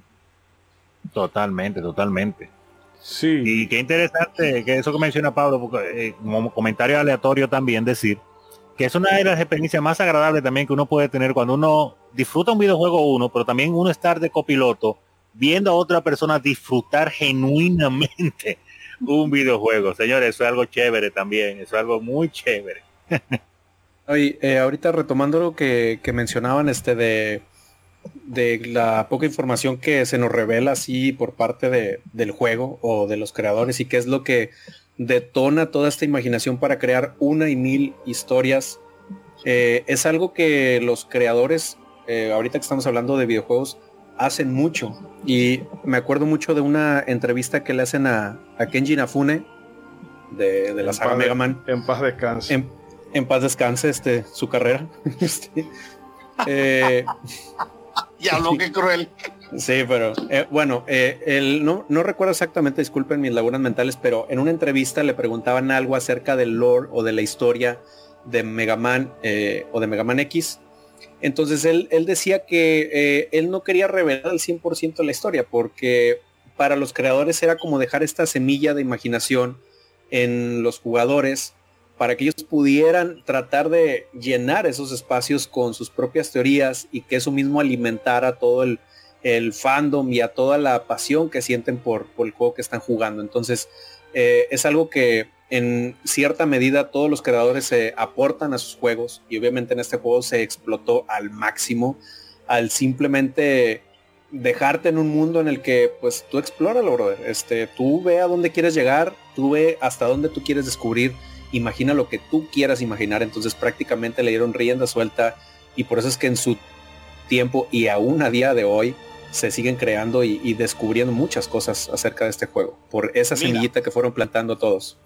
es, oye, de verdad que es, así, mira, la primera, o sea, uno de los momentos más eh, bonding que yo tenía, que yo tuve en, la, en el proceso de crianza de mi hija, de mi actual hija mayor, fue cuando ella llegó al fin de Shadow de Coloso y, y, y el compañero de Wonder se sufre, se le pasa lo que ustedes saben que le pasa. Uy, no, eh, bueno. Eh, o sea, ubícate, es una niña de 6, 7 años. Qué duro. Y pasa, y pasa eso. Bueno, Oye, yo con 36, consolar.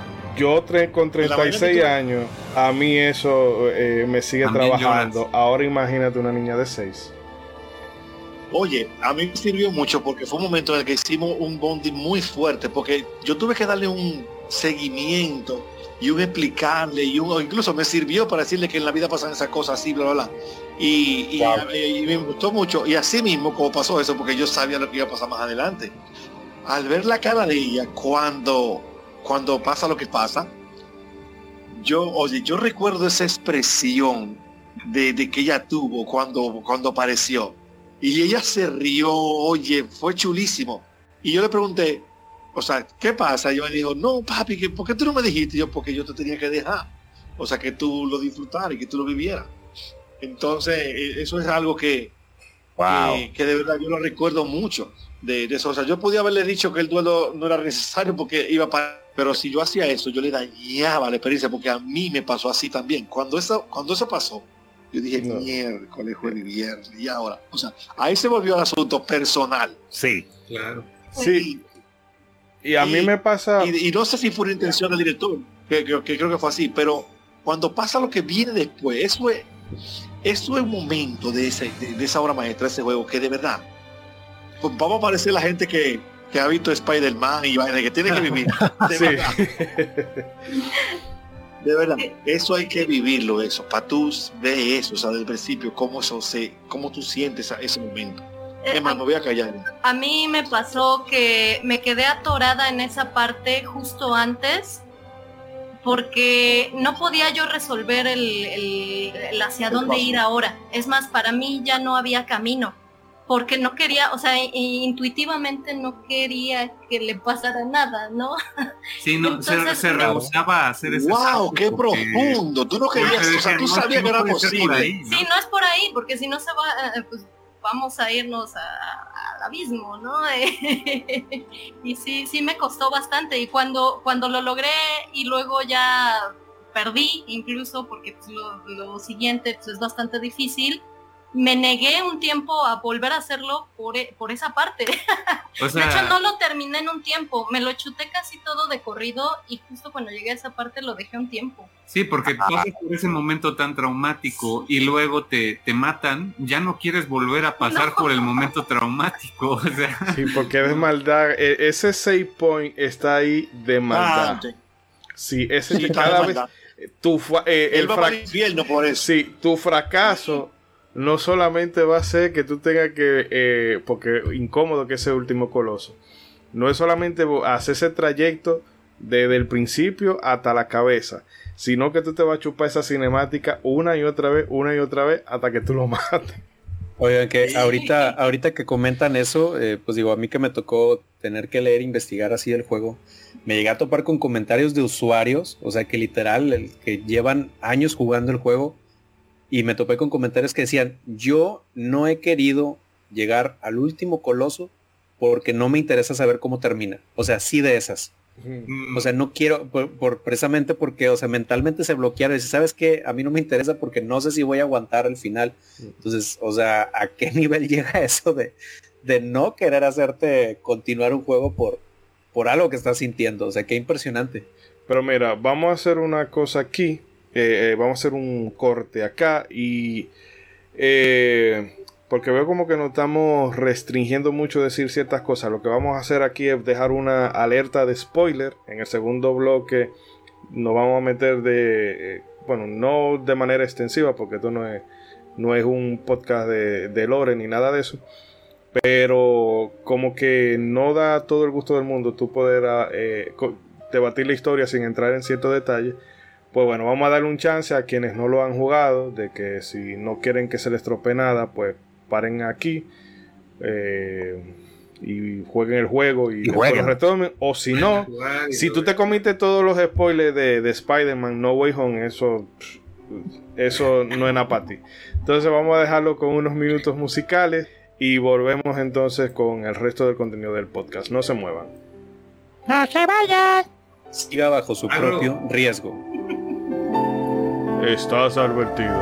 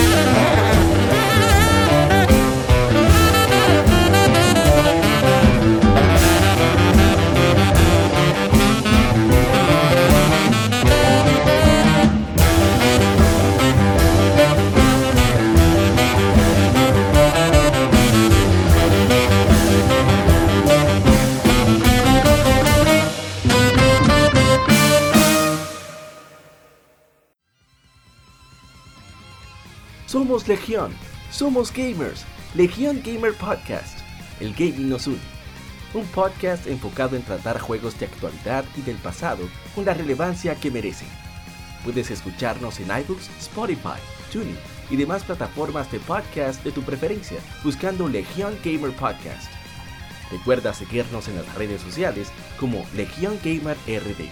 Visita nuestra página de Facebook para que seas parte de nuestros streams de las Gamefemérides, donde conmemoramos algunos títulos jugando en su aniversario. Porque todos jugamos, el gaming nos une. Legion Gamer Podcast.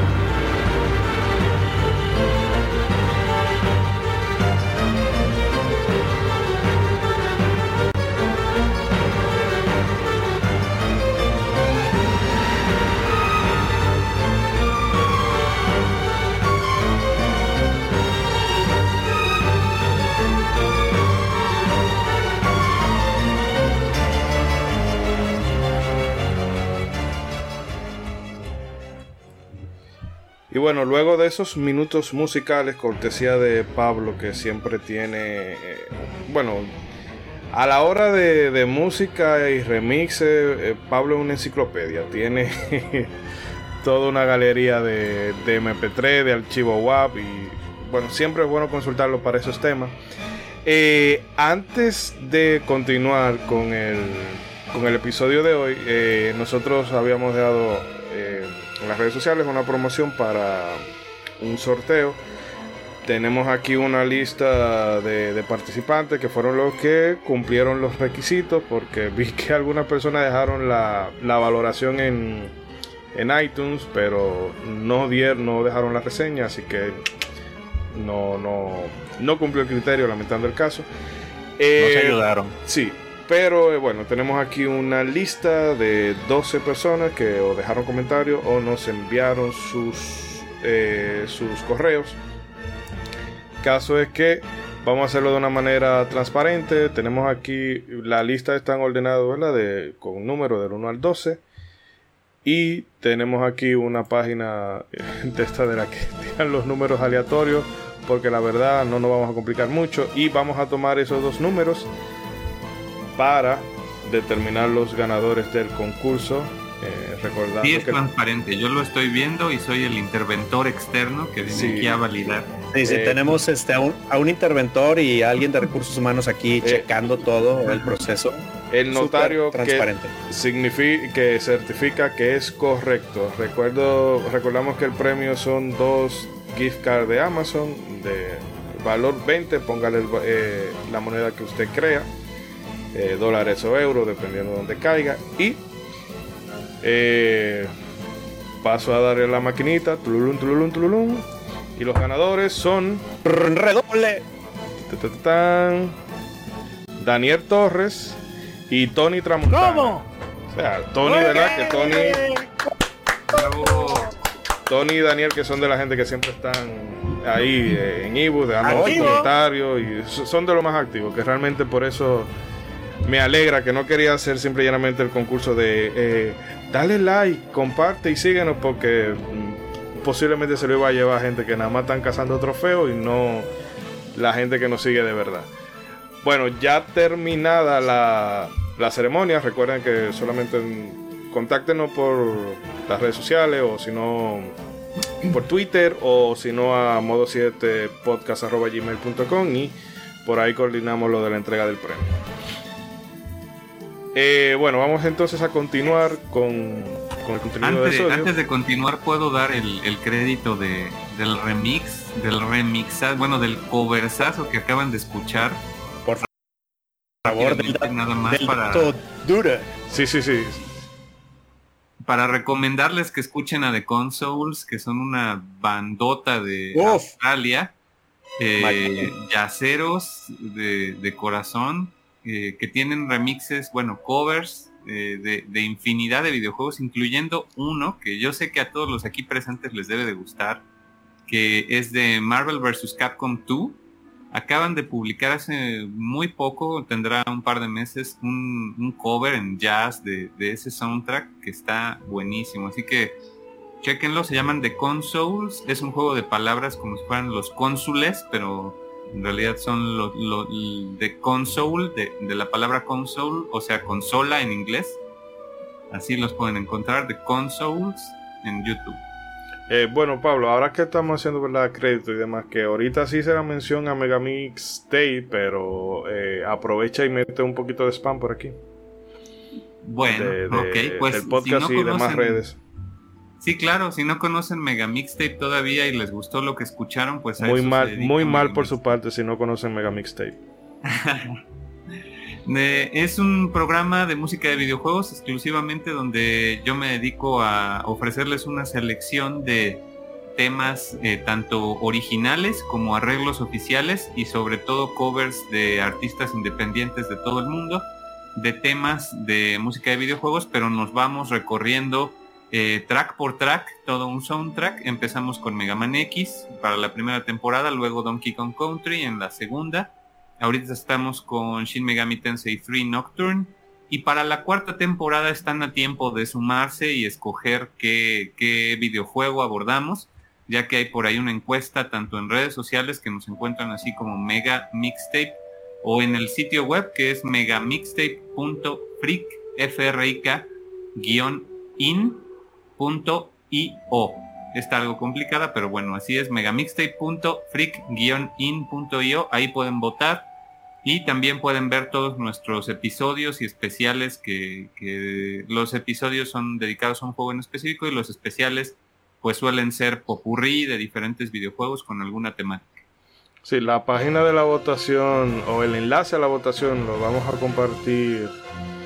Eh, bueno, lo hemos compartido antes, pero lo vamos a seguir compartiendo de forma regular para que la gente vaya y vote. Y bueno, no quiero influenciar a nadie, pero Super Metroid en fin, que vayan y voten. Oye, se vio el voto dominicano, ¿eh? Se vio el voto dominicano. Por ahí alguien que sospecho que fue el buen APA, sí tuvo la decencia de votar por Final Fantasy 4, que al parecer es un... aquí en este podcast hablan y hablan de Final Fantasy, pero yo sigo esperando mi episodio de Final Fantasy, ¿eh? Y, este, y el buen APA creo que sí votó por Final Fantasy pero el resto de dominicanos se abocaron a, votar por Metroid, ¿eh? no, eso es que aquí el, voto dominicano tú lo consigues fácil. Tú le das eh, picapollo y un pote de ron y olvídate. Pero bueno, eh, hecho. Muchas gracias. No, no, no, Pablo, ¿cómo vas? Y por cierto, también recordarle la plataforma de Freaking a la gente que está en México. Bueno, si son de México pueden descargar la aplicación gratuita de Freakin, FRIK-IN, para enterarse de todo lo relativo a la cultura popular en todo México y próximamente el mundo. bueno, por lo menos poco a poco. Este, eventos, creadores de contenido como Modo 7, podcasts, eh, sitios, algunos sitios en línea de tiendas y demás que pueden encontrar todo lo relativo a anime, videojuegos, ciencia ficción, terror, fantasía, juegos de mesa, em, cultura asiática, etcétera, cómics, todo, todo lo relativo a la cultura popular.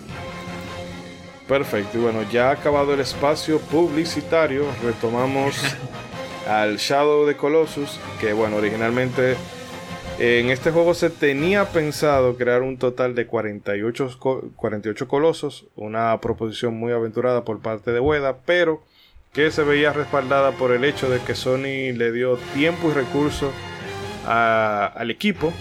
Esto es en clara respuesta al éxito de crítica que fue ICO. El número de voces fue disminuyendo, primero a 24 y finalmente a 16, que son los que enfrentamos en el juego en su versión final. Y esto es para que los combates no se sintieran repetitivos, aunque el propio eh, Kenji Kaido, el productor, ha revelado que a pesar de esto las ideas no se desecharon, sino que se tomaban aspecto de dos colosos y se fusionaban en uno. Y de hecho también en un momento se, se, pensó en un coloso número 17 que fuera de forma que fuera opcional, pero consideraron de que no iba con el espíritu del juego. Eh, siguiendo con los colosos, en un principio se tenía el debate de si estas criaturas iban a tener una presentación orgánica o mecánica, pero se optó por darle una apariencia ambigua para evocar esa sensación de, que el jugador está frente a algo, algo místico, algo... Eh, eh, ¿cómo decirlo así? Bueno, ambiguo, porque tú no sabes si los colosos realmente son estructuras como, no sé, porque a veces tienen cosas que, se asemejan eh, columnas y, demás, y tú puedes escalar por ellos, que no sé. Para mí, me evocan un poco al mito esto de los golems. Lo único que en vez de piedra están hechos de, de piedra y pelaje.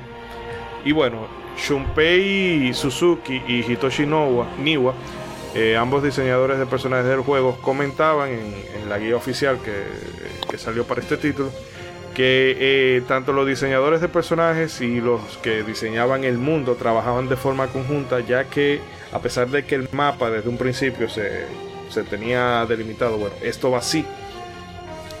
Pues bueno, esto había que agregarle zona y trabajarla en función a cómo se planteara la batalla contra X o Y Coloso, de forma de que se pudiera generar una arena apropiada para ese combate. El mundo abierto de Shadow de Colossus, como hemos comentado anteriormente, está desprovisto de NPC, de aldea, de enemigos y cosas por el estilo, enemigos regulares me refiero.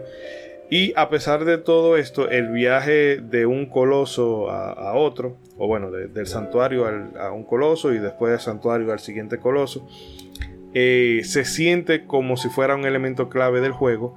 Esto porque se hizo con la filosofía de, Fumito Ueda, la que él denomina diseño por sustracción, que es eh, descrito mm, así, dicho mal y pronto. Eh, se quita, al juego se le quita todos los elementos que tú entiendes que le sobran para poder reforzar el núcleo jugable. O sea, como hemos visto, a ese juego no le, no le hace falta tener enemigos, no le hace falta que tenga una quest, no le hace falta hasta, ah, a ver, recoge eh, X cantidad de florecitas y te voy a dar un ítem para que tú vayas y venzas aquel coloso. No, no, ese, ese juego es minimalista, pero ni le falta ni le sobra. No sé qué pensarán ustedes al respecto. Yo pienso que debió tener una segunda vuelta en la que te salieran seis colosos más, pero está bien. no, yo creo que ahí ellos hicieron bien, porque es que. Eh, pero una segunda vuelta, no en la primera, pero en la segunda, para lo que nos quedamos con más ganas, porque los 16 están bien. Es un buen número para que, como usted menciona, no sea repetitivo. Pero caramba, una segunda vuelta y para los dedicados No, pero que incluso creo que fue el mismo eh, Kaido que dijo que ellos preferían dejar al jugador con hambre de más a, a saturarlo. Que yo creo que eso pasa mucho hoy en día con los juegos de mundo abierto. De que ya después de, de 20, 30 horas ya tú estás harto de recoger puntico blanco, ya tú estás harto de, de, recoger el coleccionable eh, más genérico que pueda haber y tú terminas como... Mm". A mí me pasó, por ejemplo, con, la Spider-Man de PlayStation 4, que después del tercer acto yo solté todo en banda y me fui directamente a, matar a los jefes de la historia y acabé. Y avanzar. Aunque claro, ahí en la segunda vuelta con la dificultad más alta, pues está fuerte. Diga, eh, Edric. Una vuelta es la versión normal de la versión europea. O sea, eso fue lo que yo pude sentir, porque yo jugué la versión europea en el Hard Disk Loader y era bastante más difícil que el americano. Pero como quiera es una experiencia buena. O sea, la gente que no le gusta la dificultad, que consiga y juegue la, versión occidental. La europea que va a poner a, estrellar con todo. Mm. No, y la versión, porque a la gente pudiera parecerle que el reto es, ah, bueno, yo me subo y le entro a machetazo el coloso, pero cuando tú lo juegues en difícil, esos desgraciados no se quedan quietos. Entonces, que para tú darle, para tú poder clavarle la, espada una vez, tú tienes que tener el timing, pero súper medido, porque ellos te van a dar una ventana de tiempo mínima para que tú lo hagas.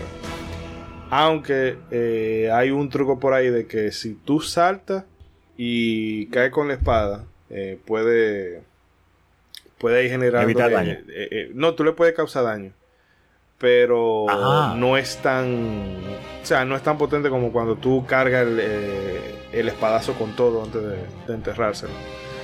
Eh, bueno, Makoto, Naob, si quieren comentar algo del mundo de Shadow de Colossus. O de los mm. colosos en general. Pues eh, yo que ahora he estado viendo también cómo hicieron el, el remaster, bueno, el remake, los de Blue, Blue, ¿qué se llama? Blue Point. Blue Point, ajá. Blue Point Studios, me parece que son. Em, la verdad es que sí se hubiera agradecido por ahí un colosillo más, como dice Ronzo, para regalito. fans, así, así, dos, un, un coloso extra, pero no, no le hace falta. En realidad, creo que hicieron un excelente trabajo en, conservar lo que era el original y que se vea de todavía más increíble, ¿no? Ya, no tiene fallas, o sea, y yo creo que es uno de esos remakes que al creador original le vienen bien, porque eh, Ueda sobre todo hablaba de, empujar el hardware al límite, es eso que comentaban al inicio de, parece que mi PlayStation 2 va a explotar con este juego, ¿no?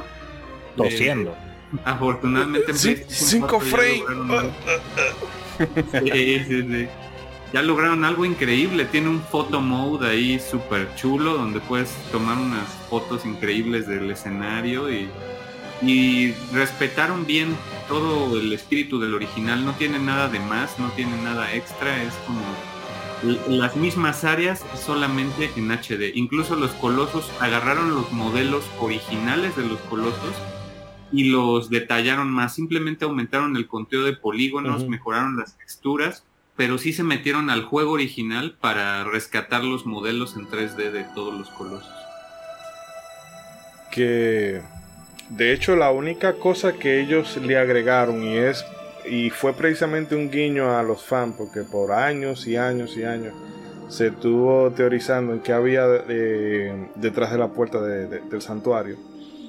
y fue que hay una serie de coleccionables por el mapa que yo me he logrado encontrar algunos, pero no me voy a poner a buscar los 79 porque... Sí, es mucho. Eh, y no es tan... Y es que están por ahí. O sea, no es de que, ah, que hacen un sonidito leve cuando tú estás muy cerca. Pero el juego no te va a dar ninguna indicación de, ah, después está por aquí o busca por acá. No, no. Tú te lo encuentras de casualidad. Hay que encontrar 79 y una vez tú los tienes todo, esa puerta del santuario que originalmente eh, en, la versión de PlayStation 2 no había absolutamente nada detrás, pues aquí le ponen la espada de, de Dormin, que a diferencia de la espada sagrada que tú tienes, en vez de emitir luz, eh, emite sombra y obviamente es eh, más mm. fuerte a la hora de, de, tú pelear con los colosos. Pero esa fue la única libertad que ellos se tomaron. Ah, bueno, y un guiño a The Last Guardian. Que hay una cueva por ahí donde tú puedes encontrar unos barriles de lo que tú le dabas de comer a, Trico. Mm. Oh. Sí, pero lo otro ellos lo respetaron. Porque incluso si por cosa de la vida tú solamente tienes chance de de jugar la versión de PlayStation 2 o el remaster de PlayStation 3, que creo que sería lo más viable. Eh, no hay, o sea, te va a seguir impactando visualmente.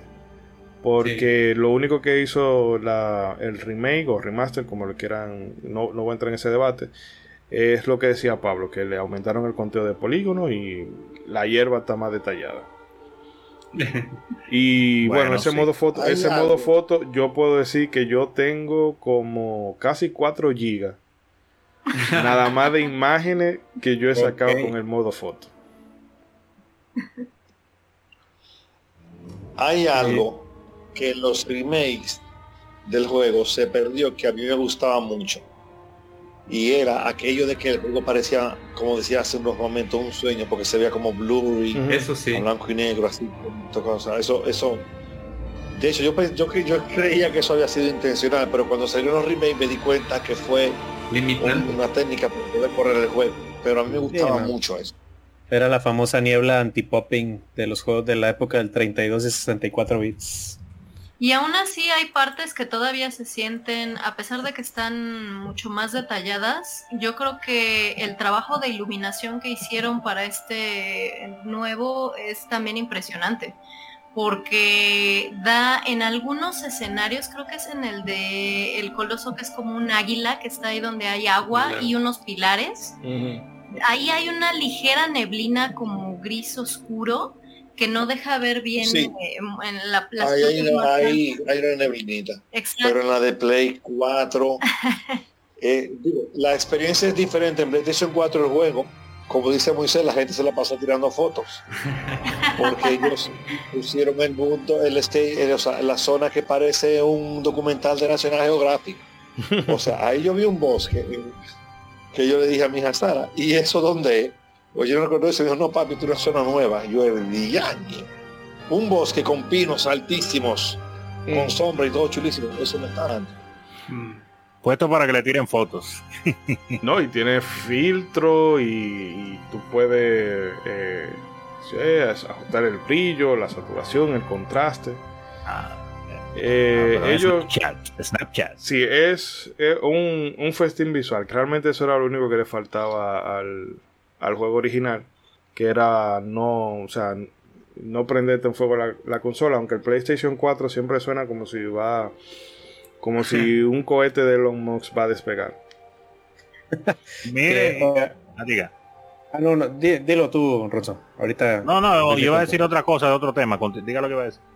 Bueno, eh, que ahorita que mencionaba lo de, por ejemplo, la segunda vuelta y, que hubiera más recompensas, que ahí corríjanme ustedes que lo jugaron, porque a mí me tocó solamente leer esto, informándome del juego, que eh, lo que el juego más que nada ofrece para todos esos eh, jugadores más curiosos y que se atreven a darle una y mil vueltas al juego, eh, más allá de una recompensa tan tangible como podría ser otro coloso o, algo más como un, como un ítem extra, es que eh, a día de hoy todavía se siguen descubriendo zonas y lugares que nadie se ha topado. Este, que por ejemplo muchas, hace poco me topé con un tweet de Zelda Breath of the Wild, donde hay gente que sigue descubriendo zonas del juego, pero todavía a, hoy hay zonas de Shadow of the Colossus que la gente sigue descubriendo, entonces eh, que muchas veces son, no sé, en forma de una playa o de, de una montaña o de un bosque en el que probablemente no hay nada, pero es como que la satisfacción de haberlo encontrado, o como bien lo dice que muchas veces la recompensa no es tanto el premio, sino el viaje.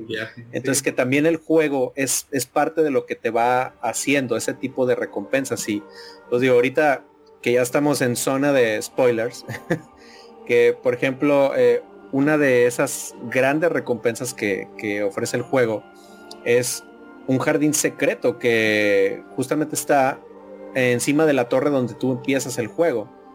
Pero que llegar ahí es, es eh, muy difícil, o sea, está muy, muy bien escondido. Y de hecho eh, parte de lo que necesitas para llegar ahí es aumentar tu estamina o tu resistencia a un nivel tal que lo que dicen es que para completarla tú necesitas acabar el juego un mínimo de tres veces para acumular toda esa estamina. Entonces, para poder llegar. Ah, para poder llegar. Entonces, o sea, para empezar, ¿quién rayos se va a imaginar o pensar en su cerebro que necesitas hacer eso para encontrar esa zona. Entonces, eh, y por ejemplo también lo que mencionaba Ishidori de las 79 monedas que, también están escondidas. Entonces como que el juego tiene ese tipo de cosas que recompensan a, los jugadores que se atreven a, ir desmenuzando y explorando el juego pedacito por pedacito y, que más allá de ser algo tan tangible es, es como, como bien dicen que el juego es más una experiencia, bueno, también te da esta recompensa pero más en forma de, de experiencia. Sí, ahí eh, ellos juegan un poco como dice el refrán este de, que eh, yo busco tanto, eh, busco el oro, pero no tanto por, por encontrar el oro en sí, sino por la satisfacción de encontrarlo. Ahí el, premio, el premio son los amigos que hicimos en el camino. ahí a veces tú vas caminando por un, vas con tu caballo, bueno, tu yegua, por, caminando por ahí y a lo lejos tú ves un, un paraje que a mí me pasa este, que hay sitios que yo no me, no me había dado cuenta de que tú tienes como, hay como un pequeño oasis y tienes una planta o, una construcción eh, abandonada por ahí en un sitio donde tú menos te lo esperas.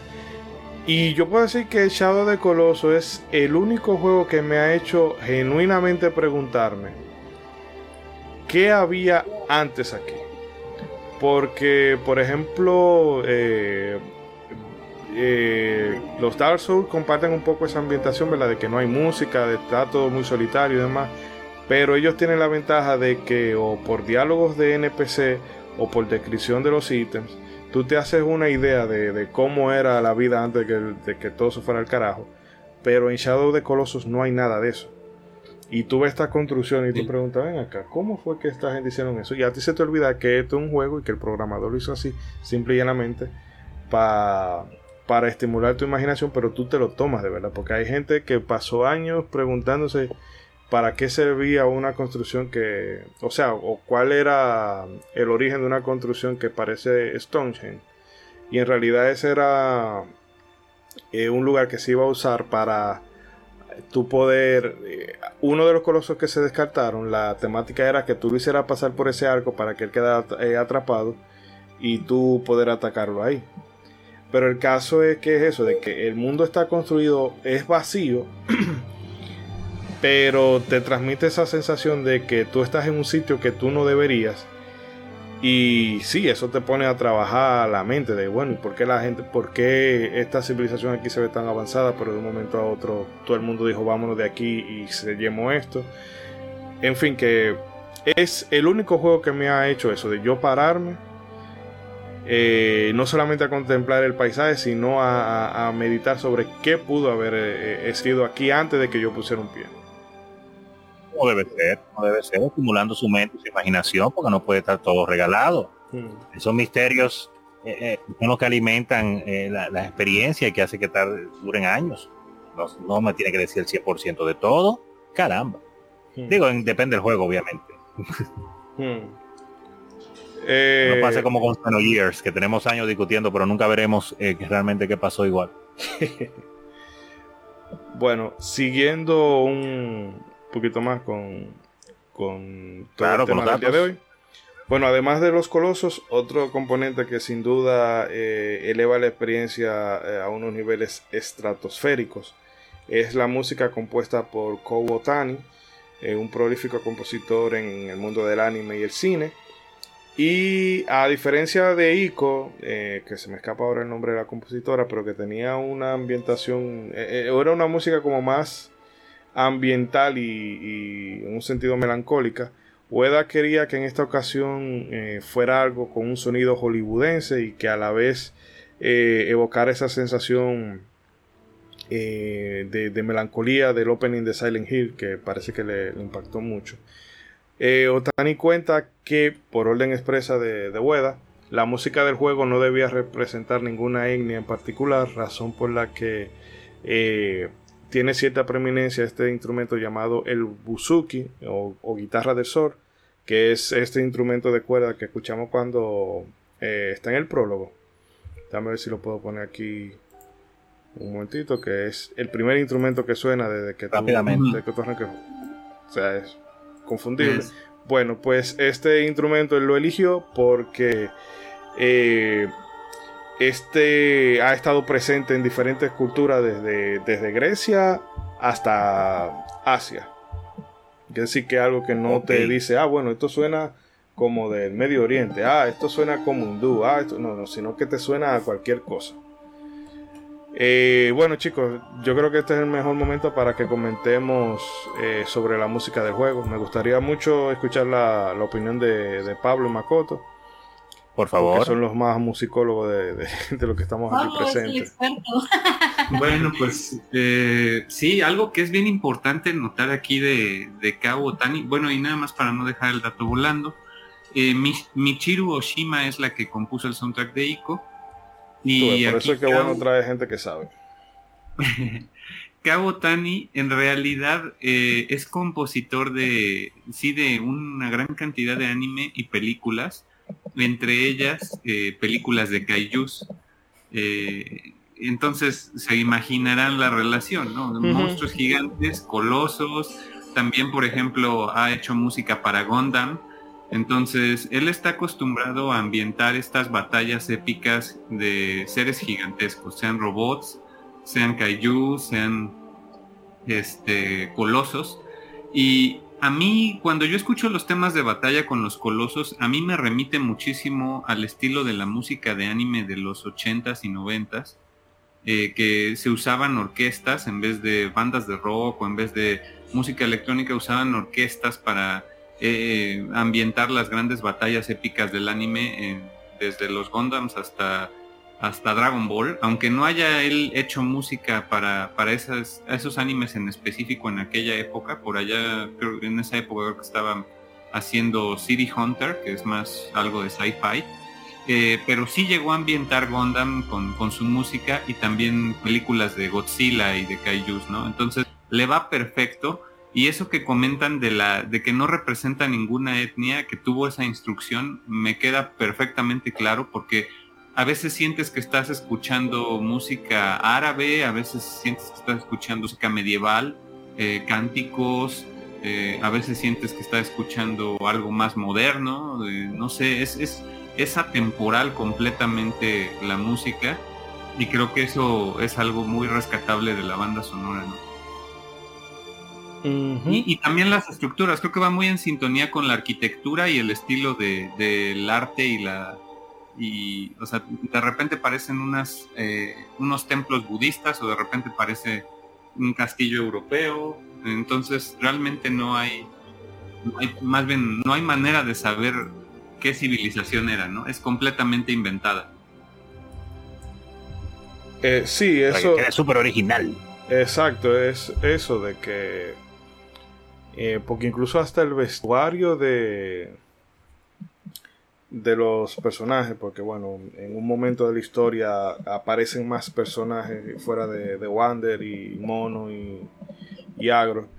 Y la vestimenta, tú dices, bueno, esto pudiera ser como, eh, porque Wander tiene un poncho y bueno, pudiera ser andino, pero a la vez parece como muy japo y también utilizan máscara, en fin, que eh, eh, eh, tú no puedes decir, ah, bueno, esto es de tal cultura. pero bueno, César, tú también que mencionabas ahorita que la música, bueno, que el juego te llegó primero por la música. no sé si quieras comentar algo.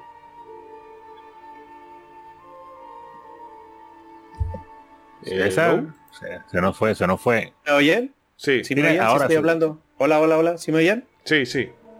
Ah, sí, ya, ya. Ok, ahí me asusté. Eh, no, pues nada más desarrollar un poquito lo que comenté al principio del podcast, que es que en un concierto de Video Games Live, que tuve la fortuna que vino acá a Monterrey, este, y pude ir a verlo. Entonces ahí fue donde por primera vez escuché la música de Shadow of the Colossus, que fue, les digo, fue un compendio como que de todas las canciones. Y pues de nuevo, eh, yo ahí digo, pues, ¿y este juego qué es? ¿De dónde es? Porque pues sí, sí lo había oído mencionar, pero no, no me había clavado.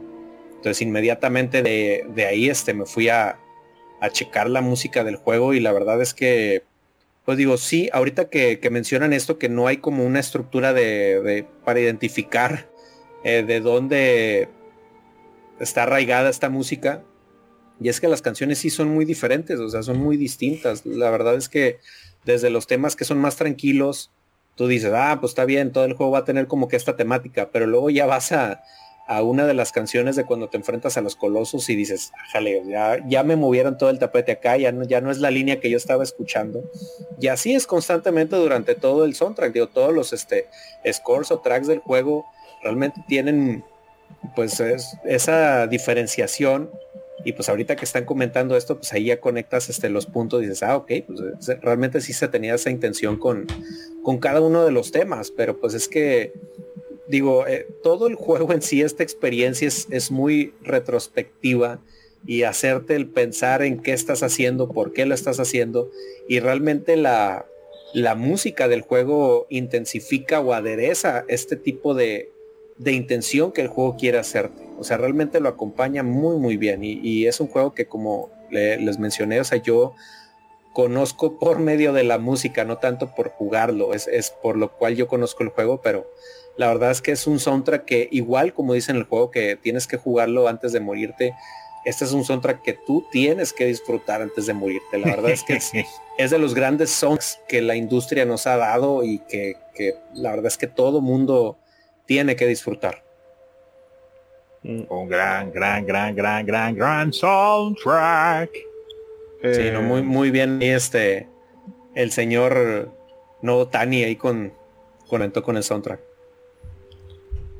Y bueno, si Edric o Ronzo quiere comentar algo.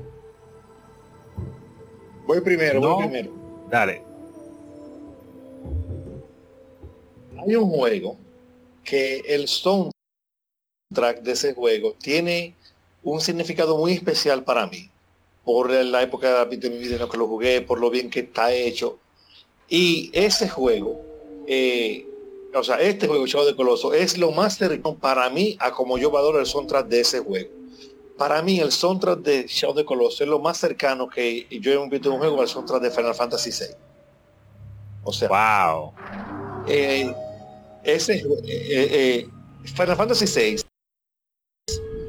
yo no sé si fue sin querer o si fue adrede, pero yo me encuentro que ese juego, todos los temas de todo lo que pasa siempre, está súper bien hecho y es como súper congruente con lo que con lo que está pasando ya sea la música del pueblito, la de la batalla, la de los jefes, la de un jefe especial, la de cuando pasa algún evento como lo de Shadow, CLS, etc. En Shadow de Coloso, toda la música de todo el ambiente te transmiten algo que está implícito en la intención del director y era que tú te sintieras solo, con duda, culpable, pero queriendo seguir para adelante. O sea, exacto. De verdad que son para mí ese soundtrack perfecto. Y me lamento mucho de que sea corto porque es corto. O sea, no tiene muchos temas. Creo que son 12. Eh, no recuerdo bien. Porque hay alguna música de jefe que se repite. Pero ese soundtrack de ese juego, mira, eh, eh, muy bien hecho. Muy bien hecho. Hmm. A mí me gustó mucho. Y Ronzo, ¿usted va a comentar algo? no, no iba a decir, bueno, aparte de ya todo lo que hemos hablado de del soundtrack, eh, que aparte del soundtrack, obviamente los efectos de sonido que, complementan la ambientación del juego, pues está muy bien realmente. Es como, son como tanto complementos. Porque cuando tú vas eh, eh, oye, cabalgar por esas planicies a veces, hasta eso se hace agradable en el juego, porque tú sientes como esa sensación de, liberación al mismo tiempo que vas descubriendo y tú dejas a veces que la cámara se acomode sola, que tiene su una cámara que le pusieron que se acomoda automáticamente cuando vas cabalgando, estilo película, y mirando esos, a veces esos horizontes allí en lo que vas acercándote a, tu destino.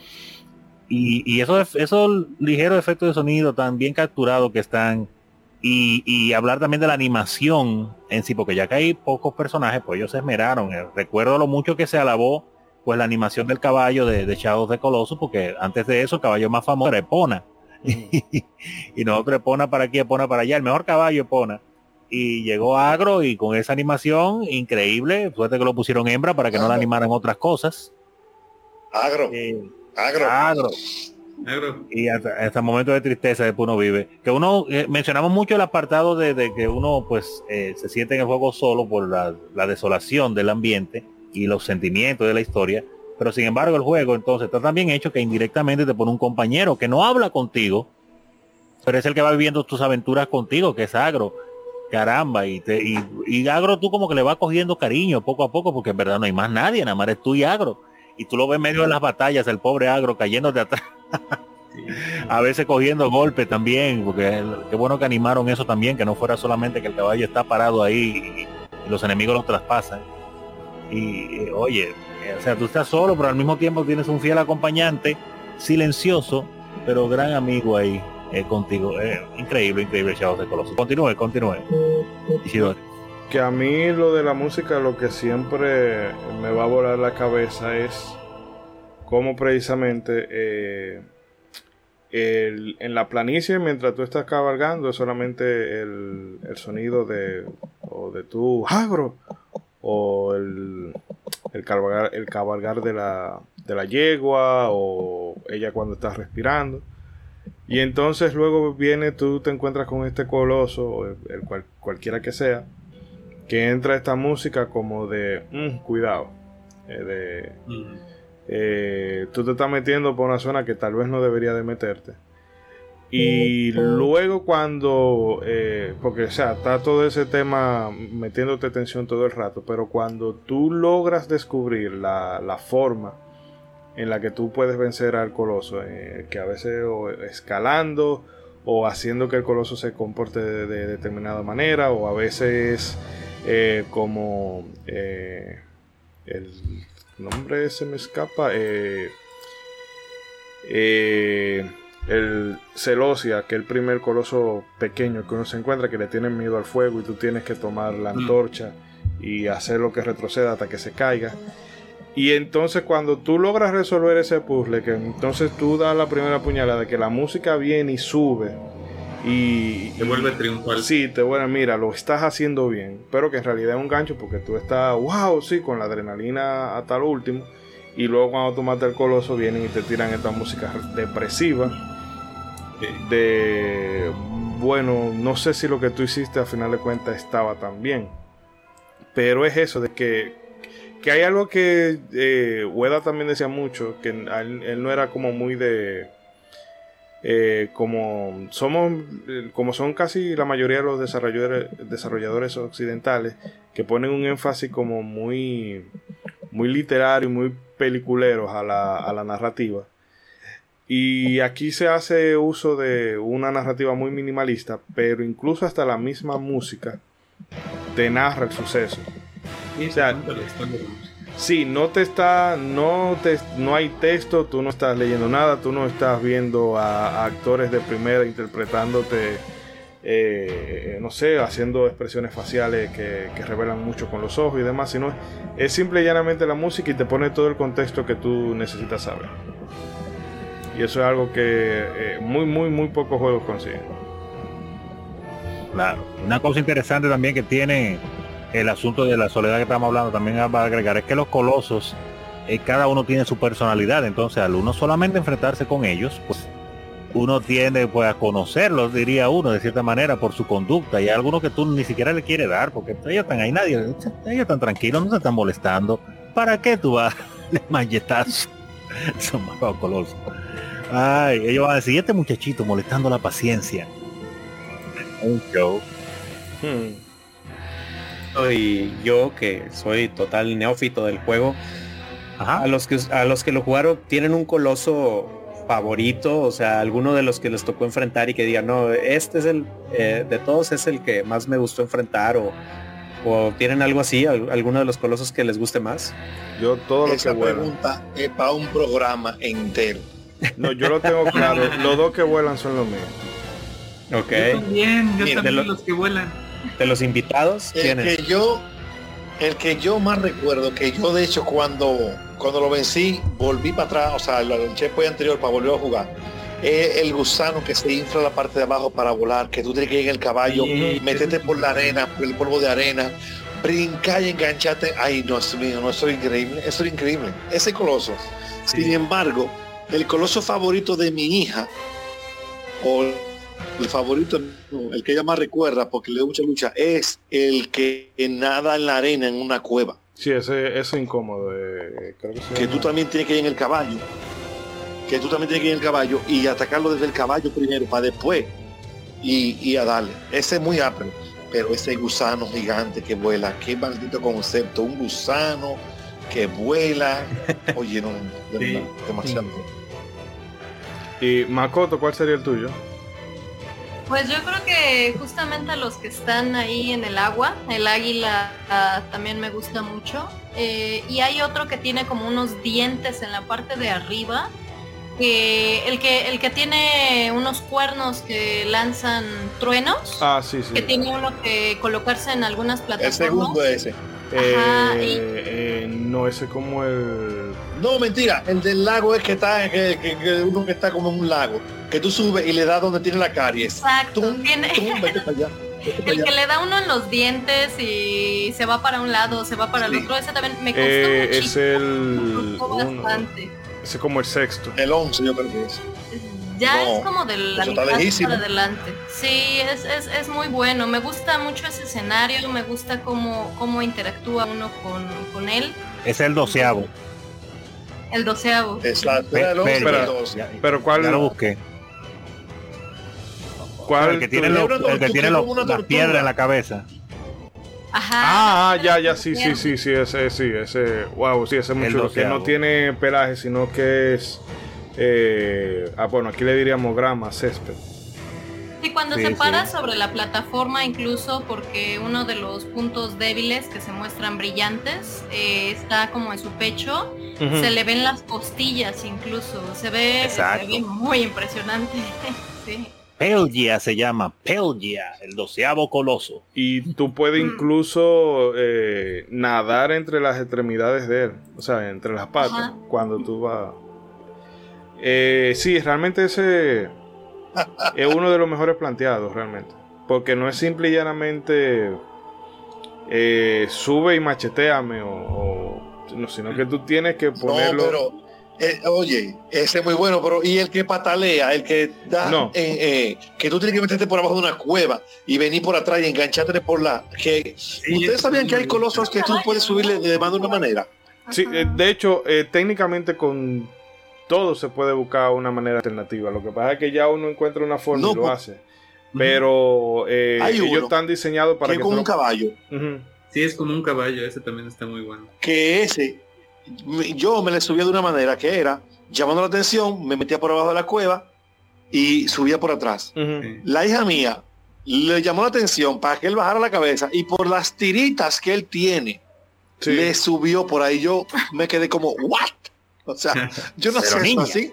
Sí, y con el primero, con el primero, tú sabes que uno eh, le da como en el tobillo para que él como que se doble y tú de ahí salte y empiezas a subir. Pero en realidad, si tú eh, subes por la mano, o sea, tiene que verla, da un rodeito, pero si tú subes por la mano, llega más rápido porque no tiene que calarle la espalda completa. Pero uno instintivamente, bueno, le da en la herida, él se agacha y para subir por, la mano, tú tienes que, hacer que él tire un chuchazo y que él falle, porque si te dio, te fuiste.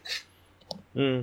No, no, porque te digo que todos tienen una forma, eh, tienen distintas formas, pero que uno encontró esa y ya con, y, me quedé con, con la que me sirve. Eh, pero bueno, eh, Ronzo, ¿cuál sería el de usted?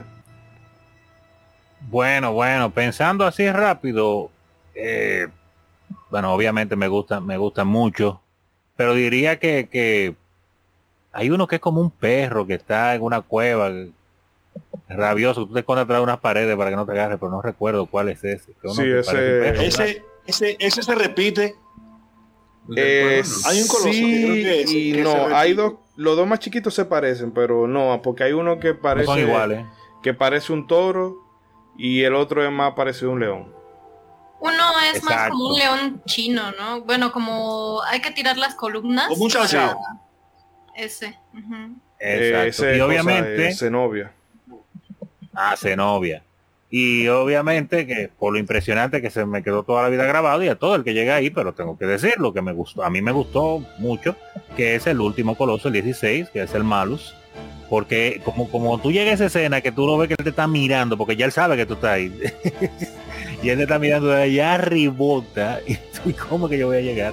Pues claro que se te graba, se te graba fue intenso y el ambiente como está ahí con, con, los rayos y los truenos y todas las cosas y el nublado, la oscuridad. Eso fue una experiencia impactante para mí. Eh, dije, no, ya tú, esto, este verdaderamente, estamos en el final ya, definitivamente.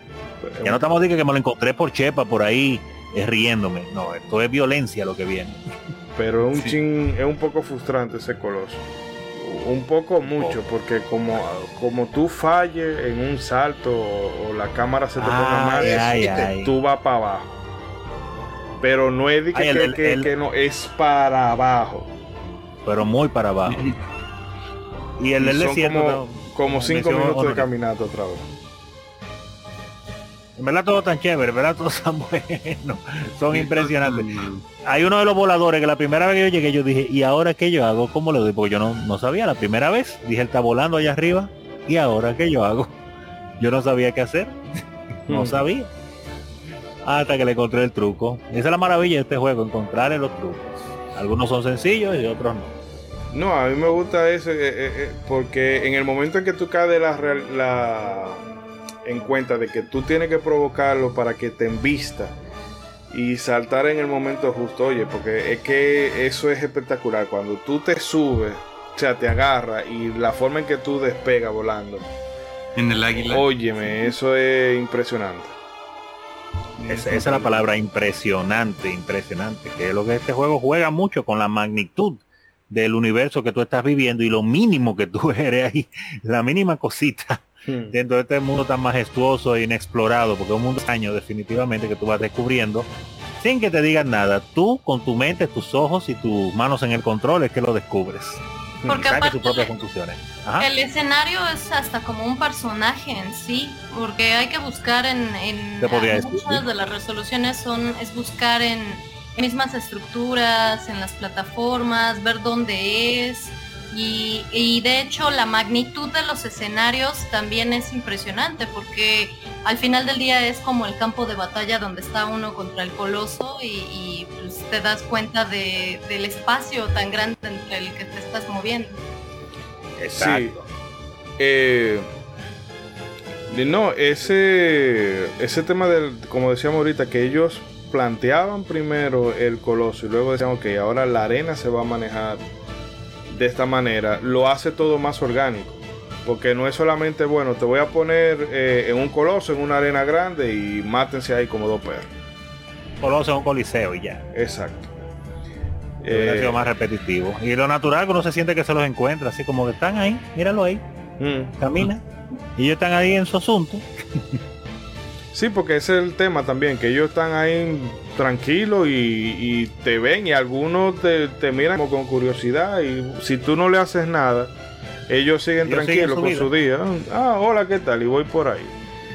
Pero... Como uno, de los, voladores que le digo que yo me quedé, como no sabía, digo, bueno, me imagino que él va a bajar en algún momento. No. Y yo cabalgando y cabalgando y el tigre nada aterrizar. Y yo, ah, pero es que parece que yo tengo que subir. picharlo, a ese hay que picharlo. Pero que yo no sabía cuando yo llegué, sabía. Y yo dije, bueno, en algún momento él baja. Yo empecé a cabalgar, cabalgar, cabalgar, cayendo atrás. Yo también cabalgué atrás del pila. Y después dije, no, pero hay que tirarle algo. Yo tiré el y vi que se pichaba. Ah, se picha y él baja. Ok, vamos a darle. Pichar, palabra dominicana para, para desinflar. Eh, bueno, para ya ir eh, con lo último. y una cosa que ese juego no tiene, a mí me hubiera gustado que tuviera. ¿El qué? Un coloso en el que tú batallaras con él que fuera de noche. Mm, pues ah. el último. El último solamente. No, no, pero una tormenta, una tormenta. hay una tormenta. Sí, más bien. No, hay un coloso que tú pelees de noche. Bueno, en el remake tú puedes poner modo nocturno. ¿Ah, sí? Ah. No, güey. Sí. ¿En cuál remake? En el de la en, el, de 4. Ah, caray. Y algunos se ven, y algunos se ven super creepy. Wow. Deben de dar miedo, sí. Órale. tengo una razón para jugarlo. voy a buscarlo. Voy a buscarlo para eso nada más. Le voy a preguntar a la niña si ella, no es que ella no lo acabó así, ella lo acabó, yo lo vi donde un tío tenía en Play 4 y llegamos y se sentó y la acabó en un fin de semana para tener la experiencia, pero no, no vivo en modo nocturno. La voy a buscar esa vaina. Sí, tú lo buscas en Una razón para darle. de hecho, debe de ser. De hecho, ahí si tú quieres, tú ves que Wander cada vez que va matando un coloso se, se, le mete la se le mete la sombra esa y tú ves como poco a poco el cuerpo se le, se le decompone, bueno, se le corrompe, mejor dicho. Eh, de si tú quieres, hay una opción que tú lo pones así todo el tiempo. De Wander como si estuviera enganchado. Wander Zombie. Wander Zombie, sí. Pero bueno, eh, eh, Fumito Ueda, siguiendo con el, con el guion, confiesa que rara vez se siente motivado por la historia en un videojuego eh, como suele ser el énfasis en los desarrolladores occidentales, sino que prefiere darles una, darle una meta simple al jugador para que a partir de ahí él imagine el resto de elementos o el posible desenlace.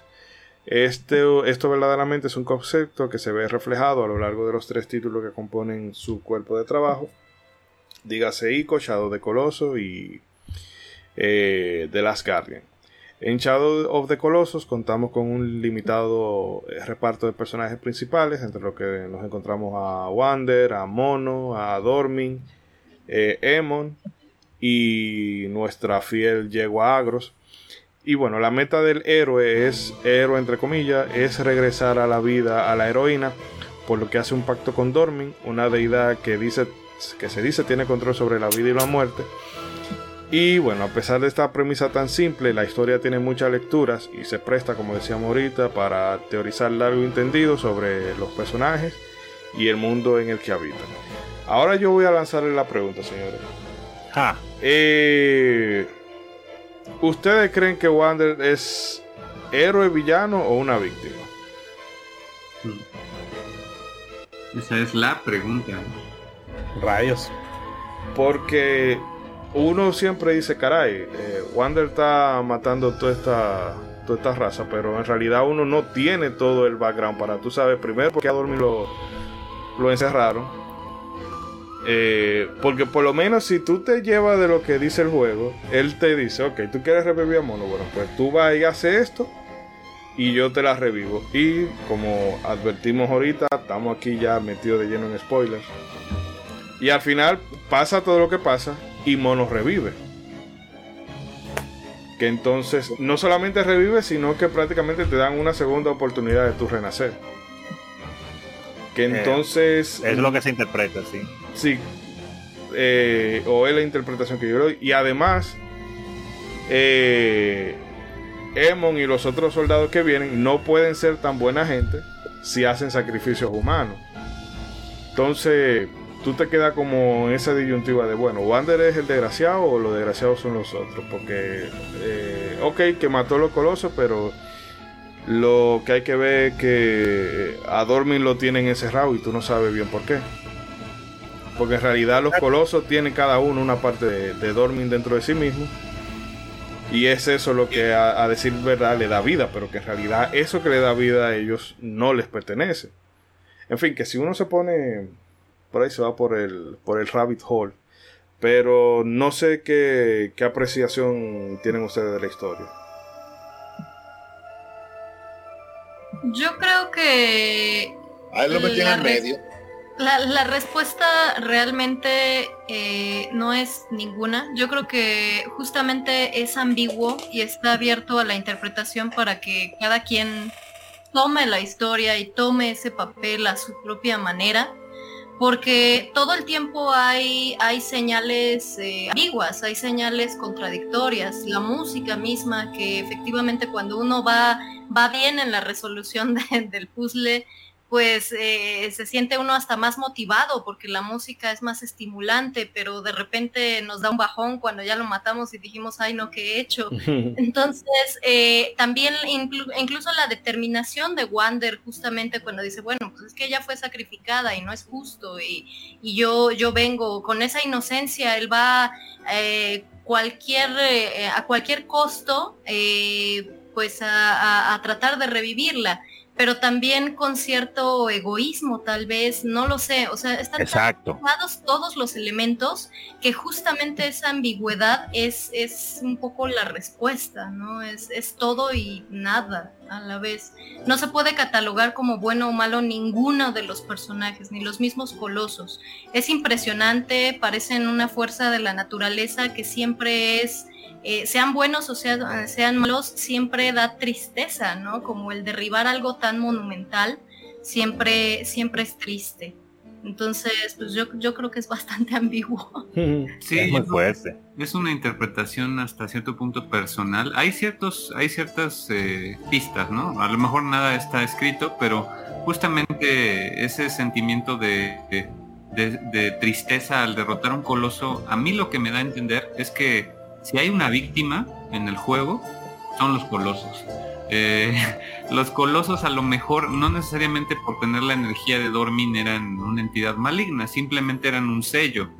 Eh, por lo menos así es como yo lo interpreto. Y ese sello tiene esa, esa forma tan, tan colosal y, sean, sean un ser vivo, sean una máquina, sean magia, los hayan hecho los humanos o los hayan hecho los dioses, para mí el, digamos, destruir algo tan imponente por un objetivo tan eh, egoísta como puede ser revivir a una persona y destruir a 16 entidades colosales que ni siquiera sabes cuál es su origen a cambio de eso. Para mí, pues es, eso es, eh, ahí es el verdadero dilema y esa es la víctima en mi interpretación. Y ya Wander, si es egoísta a raíz de una ignorancia o de una inocencia, eh, pues eso ya es otro tema, ¿no? Obviamente no es un villano como tal, pero eh, siento que sí puede ser pecar de, de inocente en, estar derrotando estas, estos colosos por revivir a una, a una sola persona, Que por eso, bueno, era lo que hablaba ahorita Edric, de que del niño que veía en mono la representación de su mamá. Pero a mí siempre me ha dado la impresión de que eh, Mono, eh, o sea, eh, tenían un vínculo, vamos a decir, o de, noviazgo o romántico, porque no sé, o sea, es como el caso es que para mí esa son, lo que hace Wander es lo que haría un total y absoluto simple o sea, porque es como muy de. Sí, es como de. Loco, de esta tipa, no sé, tal vez que mono eh, tenía pironeo o, no sé, algunos actos, cocomordán y todo eso. Pero. Porque es que es como. Porque Dormin le dice: Mira, eh, eh, yo te la revivo, pero el precio es muy alto. Y él ni siquiera dice: Ah, ¿cuál es el precio? Él nada más dice: Sí, está bien, dime que yo tengo que hacer y le doy para allá. Esa es otra, que yo creo que si Dormi, si él le pregunta a Dormi, eh, ok, ¿cuál es el precio? Dormi le va bueno, mira, yo me voy a quedar con el cuerpo tuyo o va a pasar esto y esto y esto. Pero él no dice, no, no, no. Ni siquiera es como cuando tú vas a un, a un sitio y tú tienes dinero y te dice, mira, pero este producto es un poquito caro, yo no te estoy preguntando precio, dámelo. Yo tengo cuarto, dale para allá. Mm. Pero bueno, la, la, pregunta también sería, ¿y valió la pena? Porque yo creo que inconscientemente él, él trata de revivir a Mono porque piensa que la puede revivir y estar con ella, sea quien sea, sea su amante, su hermana, lo que sea. Pero finalmente no va a estar con ella, eh, la revive y no va a estar con ella, ¿no? Entonces valió la pena. A mí... Y, también... No, que a mí lo que sí, con, con la poca información que da el juego, a mí lo que sí me da a entender es que eh, Wander, Mono y Agro es como ese círculo de que lo único que ellos se tienen en el mundo son ellos. Porque fíjate como Agro, eh, en spoiler, se sacrifica como para que, mira, sigue adelante y consigue el objetivo y al final vuelve y, en ese momento que la hija de Edri eh, enloqueció de emoción, eh, Agro va y busca mono. Que a mí eso es lo que me da, de que por alguna X razón y fuera de, que sea novia, hermana o eran alguien de crianza, era, ellos eran lo único que se tenían en el mundo. Sí, sí. Realmente, realmente. Yo me pasé todo ese juego con esa sensación, como usted mismo ha mencionado, de que estoy haciendo algo que se supone que debe ser bueno, pero es malo. Y entonces sentí esa sensación de egoísmo de, del protagonista de Wonder al hacer las cosas sin preguntar, solamente pensando en el objetivo.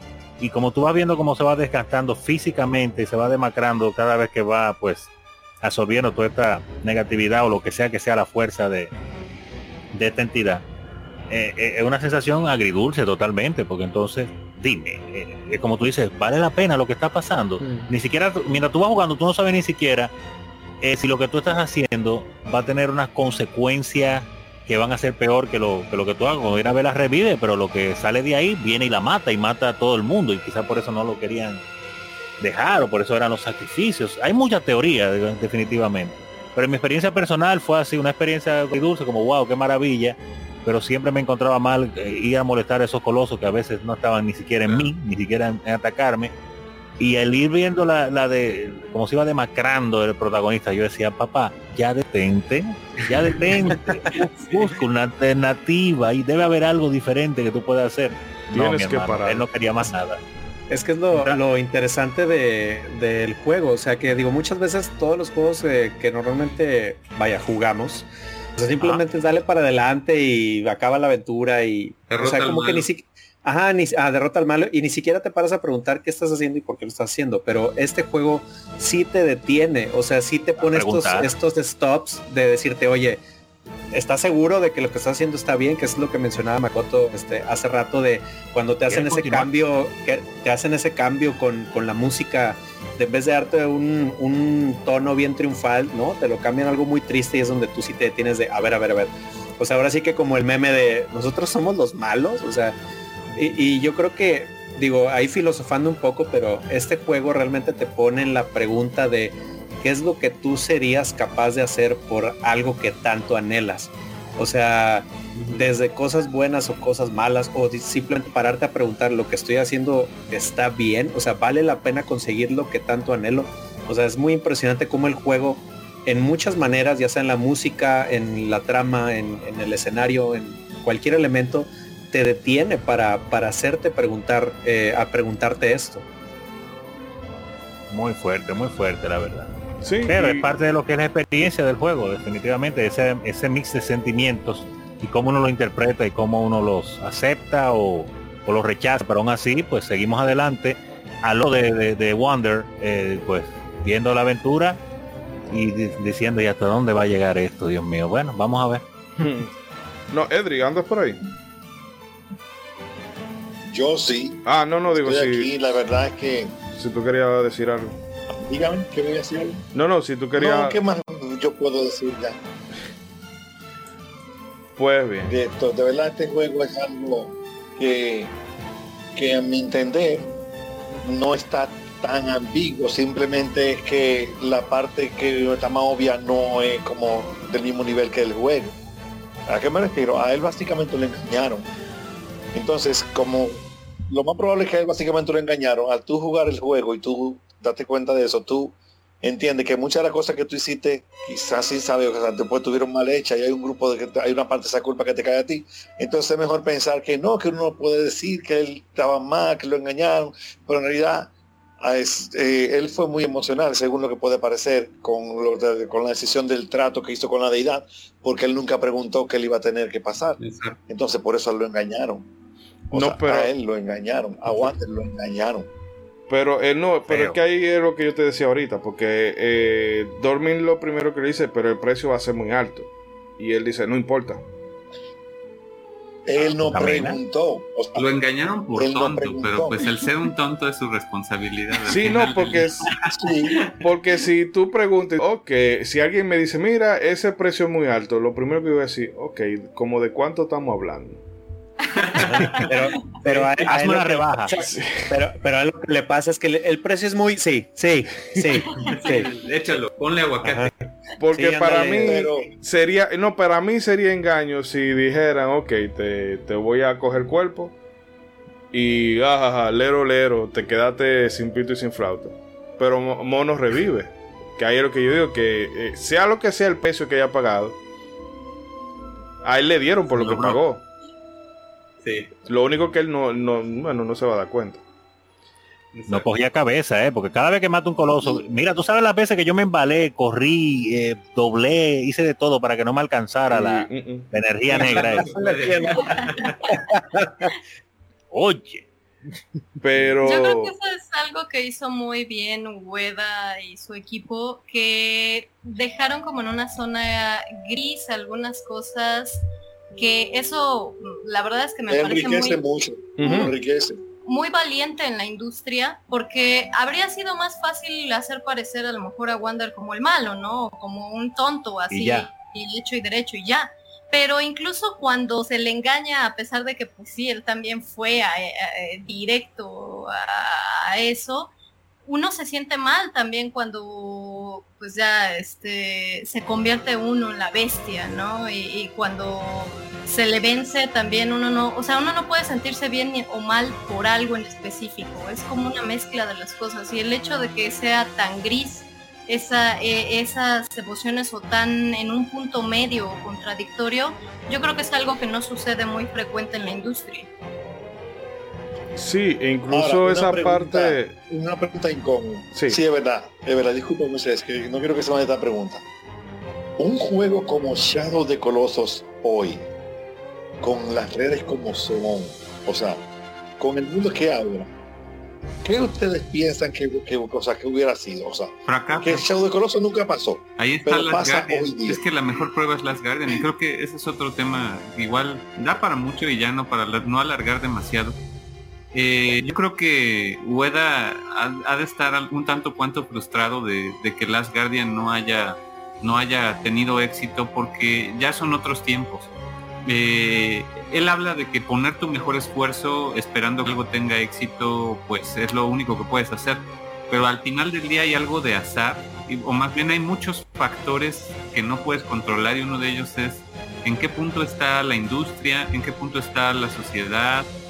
Eh, Shadow de Colossus lo apreciamos porque vivimos esa época pero Last Guardian recibió mucha crítica negativa porque ya se esperaba otra clase de cosas de, ese juego en esta nueva plataforma, en esta nueva generación.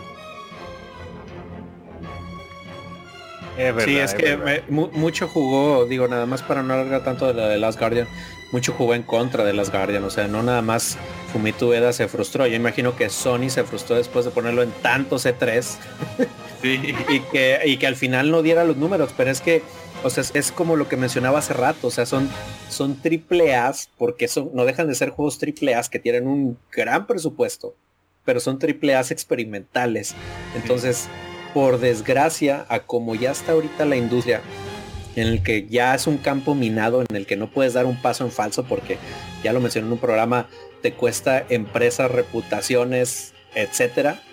O sea, realmente no hay tanto espacio para, para un juego como este de este calibre, que es lo que también les alabamos mucho a los juegos indies, porque en la industria indie sí se tiene más flexibilidad para, tomar esta clase de riesgos, pero sí, es como decía Naob, o sea, el, ejemplo perfecto es, es, de Las Guardian, que lamentablemente no, no le fue bien porque, pues, o sea, lo anunciaron en tantos C3 y yo me imagino que la raza se imaginaba una cosa que cuando se toparon el producto fue de ájale y, y ya, o sea, pero pues realmente no, no estaban acostumbrados a este tipo de, de propuestas. Fue algo más parecido a Ico que a, Shadow of the Colossus. Y yo creo que fue en una, en una época donde ya todos estamos esperando el siguiente Shadow of the Colossus. Y eso es, eso es lo bueno y lo malo. Y bueno, es una especie de final feliz el hecho de ver que tantos juegos hoy en día o sea, no habría, no habría Breath of the Wild sin Shadow of the Colossus. Y creo definitivamente. creo que es un círculo de influencias, porque Ueda quería hacer eh, juegos como Zelda. Él, mismo lo ha dicho en algunas entrevistas que Zelda siempre tuvo el sueño de hacer algo como similar o hacer mejorar la fórmula de Zelda. Y es muy amigo de, Anuma, de hecho, también. O sea, la, influencia es este es, es eh, expresa, no es algo algo muy este, eh, escondido, sino que, o sea, uno juega los juegos del otro y se influencian de esa manera. Y, ahora tenemos Breath of the Wild y tenemos Halo Infinite y tenemos lo que tú quieras, o sea que ya están los mundos abiertos que van, las similitudes van desde lo artístico hasta lo, el gameplay como la estamina, o sea, ¿cuándo habías visto tú que Link tuviera estamina? Pues nunca, y los, los colosos de Breath of the Wild que tienes que perseguir a caballo o a, bueno, que tienes que, no era caballo, creo que era en el agua, ¿no? El de el elefante. Sí, los guardianes de Breath of the Wild son colosos de, sí, Exacto. Eh, la influencia está ahí, el círculo ya, ya dio toda la vuelta y ahorita la gente quiere el siguiente Shadow de Colossus, ¿no? Pero pues él hizo otra cosa con las Guardians. Y ahí sumando eso, digo, algo muy valioso que, tenemos que aprender y que sobre todo tenemos que madurar como usuarios es precisamente esto de que, por ejemplo, lo que pasa ahorita, eh, salen las imágenes de Sonic y de este de Halo y todos dicen, ay, hay Breath of the Wild, ya no saben ni qué otra cosa que decir. A ver, chicos, que como lo mencionamos este ahí con en el especial musical que hicimos ahí en, en este City Days, eh, algo que tenemos que entender es que no hay nada nuevo debajo del sol. Probablemente tenga una envoltura diferente. Pero como dice Naop, el circo de influencias muchas veces ya dio X vueltas. Y, ahorita mencionas que, que, Ueda quería hacer algo como Zelda, por ejemplo, este, eh, eh, esta onda de, hacerle preguntar al jugador lo que estás haciendo realmente es correcto, pues nos podemos ir más atrás a un Link's Awakening, que pues ya estamos en zona de spoilers, para ir la disculpa, porque pues este spoiler volvió a tener este, eh, se volvió a activar, pero por ejemplo, cuando llegamos y conocemos la maldición del pez viento, que una vez que acabemos con todo, se va a borrar eh, toda la isla de, de y es donde dices, realmente tengo que acabar este juego, realmente voy a, desaparecer a todos mis amigos. Y, cuando uno se da cuenta de estas influencias, o por ejemplo, ya todo lo que les de Breath of the Wild, de que hay gente que sigue eh, descubriendo zonas, o las, bestias sagradas que pues prácticamente son colosos como los de Shadow the Colossus, o sea, como que en vez de tomarlo a, mal, lo que uno aprende a madurar es, ah, ok, esto salió de este título. Entonces, tú te das cuenta que a la vez eh, esta persona se basó en otra cosa y lo, apasionante es irte navegando hacia abajo, hacia, hacia más eh, adentro de las inspiraciones, hasta dar con la raíz de la raíz de la raíz. Y es muy apasionante ver de quién se influenció y, y quién probablemente empezó el círculo entonces es algo que es, que es muy apasionante de ir madurando porque pues va enriqueciendo todo el contenido y todo lo que sabemos de juegos. O sea que, la, que eh, se basó en algo de Zelda y probablemente los de Zelda se basaron en otro juego o en alguna novela y, es muy interesante cómo la industria se va retroalimentando ella solita. Hmm. No, pero eh, cayendo ahorita en el punto de, yo creo que Shadow de Colossus si hubiese salido ahora hubiese sido un mayor éxito si sale como un, juego independiente. Porque fíjate que el remake con todo y, verdad que le han agregado han reconfigurado los controles para que sean un, en un esquema más actual eh, Wander rueda eh, tiene, o sea, una serie de, de mejora de calidad de vida, como se diría, que hacen el juego muchísimo más actualizado. Pero tampoco que vendiera. Eh, yo creo que lo compraron la misma cantidad de gente que lo jugamos en su día. Sí. Entonces, pero que si esa misma, ese mismo juego, tú me lo vendes como algo, como algo indie la gente como que se volcara más, más efusivamente. Porque, por ejemplo, mira lo que pasa con, con Hollow Knight. Eh, o sea, yo creo que Hollow Knight ha vendido más que el mismo Metroid Dread y que el mismo. Sí, claro. Eh, como, bueno, obviamente ha vendido más porque tiene todos los años del mundo afuera. Pero, por ejemplo, el. El Castlevania este de. Bloodstained. exacto, que no es Castlevania, pero es Castlevania. Entonces eh, sí. Pero ahora hay mucho, muchas cosas que nosotros en la época abrazábamos como novedosas y, revolucionarias que ahora quizás no, no, llamarían tanto la atención si lo saca un AAA, un estudio grande, pero que si lo hace un indie, pues es como que le tiene el bonus como de ser arriesgado. En fin, no, eh, es la, postura que yo tengo. Que si un Shadow de Coloso sale ahora, pero no bajo la bandera de, Sony, sería incluso más popular de lo que fue en su momento. Sí, es que, o sea, de, de, antemano, o sea, la gente ya, que te digo, fue lo que le pasó a, The Last Guardian. O sea, lo que tú dices, ah, es que como viene de Sony, entonces va a pasar esto y esto y esto. O sea, y como que la gente se hace ideas de más también. Yo creo que, que como tú dices, que si viniera de un estudio indie. Bueno, con The Last Guardian hay muchos factores realmente, porque yo creo que. Y uno de ellos es eh, que controlar a Trico puede ser frustrante a veces. Entonces, eh, yo entiendo que eso a mucha gente le echó para atrás. Sí, no, porque esperaban un Shadow de Coloso y le salió un Ico parte 2. Pero no, no, no, no por eso, porque, eh, o sea, la, es Ico realmente. Y Ico con una. Pero que Trico hacerlo que haga lo que tú quieres que él haga para tú avanzar, a veces es un poquito frustrante.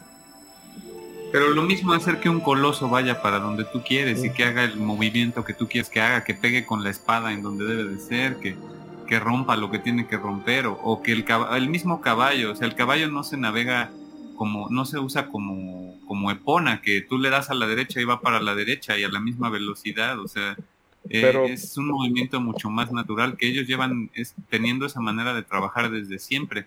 Pero Yo no sé por qué a la gente le impresionó tanto que, que Trico no te obedeciera. Pues Yo lo que creo es que, por ejemplo, para que un coloso reaccione como tú quieres que reaccione, tú tienes cierto nivel de agencia. En el sentido de que tú puedes provocarlo para que haga tal cosa o guiarlo para que vaya a tal dirección, pero Trico tú lo único que puedes decir, ¡Ey! ¡Ey! Y, saltar y hacerle señas y Trico, ¡Ey! Yo no estoy en subir para allá, me voy a beber agua. Eso, eso está bien, eso es para que, para que tú te sientas que estás bregando con un animal de verdad, es un animal literalmente. Mire, pero hablando de lo que ustedes decían de que si sabes de Colossus, dos cosas, ¿tú te imaginas que con el juego que, que, salió ahora, finalmente, en diciembre de 2021, el Pray of God, eh, for, the Gods, que ustedes saben que es una, obviamente una oda a Shadow of the Colossus, y que ese juego pues eh, salió o lo anunciaron en 2016, y, y creo que fue en 2016, sí, y tiene todos estos años no había podido terminarse el juego, salir, había salido un Early Access, eh, y eso se quedó ahí. Y finalmente ahora en diciembre de 2021 es que dan la sorpresa de que el juego ya está full terminado y sale a la venta ahí para computadoras. Y es obviamente un juego full homenaje a Shadow of the Colossus, que es un héroe solitario contra grandes, eh, pues, colosos. Así me mito. Se llama Pray for the Gods. Pero estoy viendo que es nieve. Eh, sí, porque la historia es de un mundo que está congelado. Entonces va a averiguar el misterio de por qué el mundo está congelado. Él solo. Entonces, ¿ustedes se imaginan que ese juego venda más que Shadow de Colossus? No, para nada. No. pero, fuera, fuera, fuera Si no hubiera habido Shadow de Colossus, sí, sí vendería bien. Pero ahorita ya lo ven como una obra derivativa. Exacto. Es lo que a mí me, es lo que me alegra que lo hayan terminado probar. Sí, Yo lo probaré en su día. Cuando, bueno, cuando tenga Bueno, voy a chequear el precio. Pero yo creo que eso es lo que le va a jugar. ¿Qué hacen unos fans? Vamos a ver si eh, esos fans se emocionaron demasiado. Sí. Eh, pero bueno, señores, esto como para no alargarlo muchísimo más, porque... Eh, no más de lo que se ha alargado. Sí, hay, hay muchos debates que se pudieran seguir sosteniendo, pero ya eso sería material para otra ocasión. Que entonces vamos a dejarlos aquí y venimos entonces ya con las... No, hemos hablado de la moda, de la, de la, de la moda que usa Wander ahí, pero está bien. Si es de otoño, de invierno. Pero ese es para otro programa. No, eso, eso es bien andino, bien andino. No hemos hablado de los videojuegos son arte. Ah, bueno. Ese tema. Déjalo ahí mejor. Brevemente. bueno, lo, lo, voy a dejar para ahorita, eh, para cerrar. Bueno. Y a renovar de Wander. La espada de él usa luz solar, es un tipo de energía renovable. Sí, eco-friendly. Autosustentable. Bueno, vamos a dejar a Wander eco-friendly y venimos ya con las despedidas.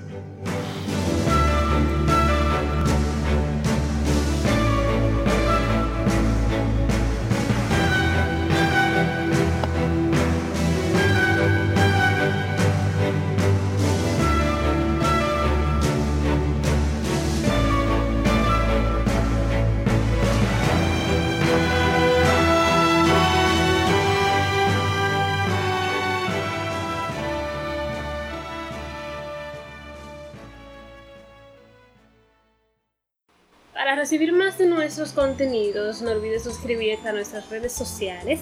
Búscanos como Modo 7 Podcast en Facebook e Instagram y como Modo 7 Pod en Twitter. Modo 7 Podcast. Síguenos.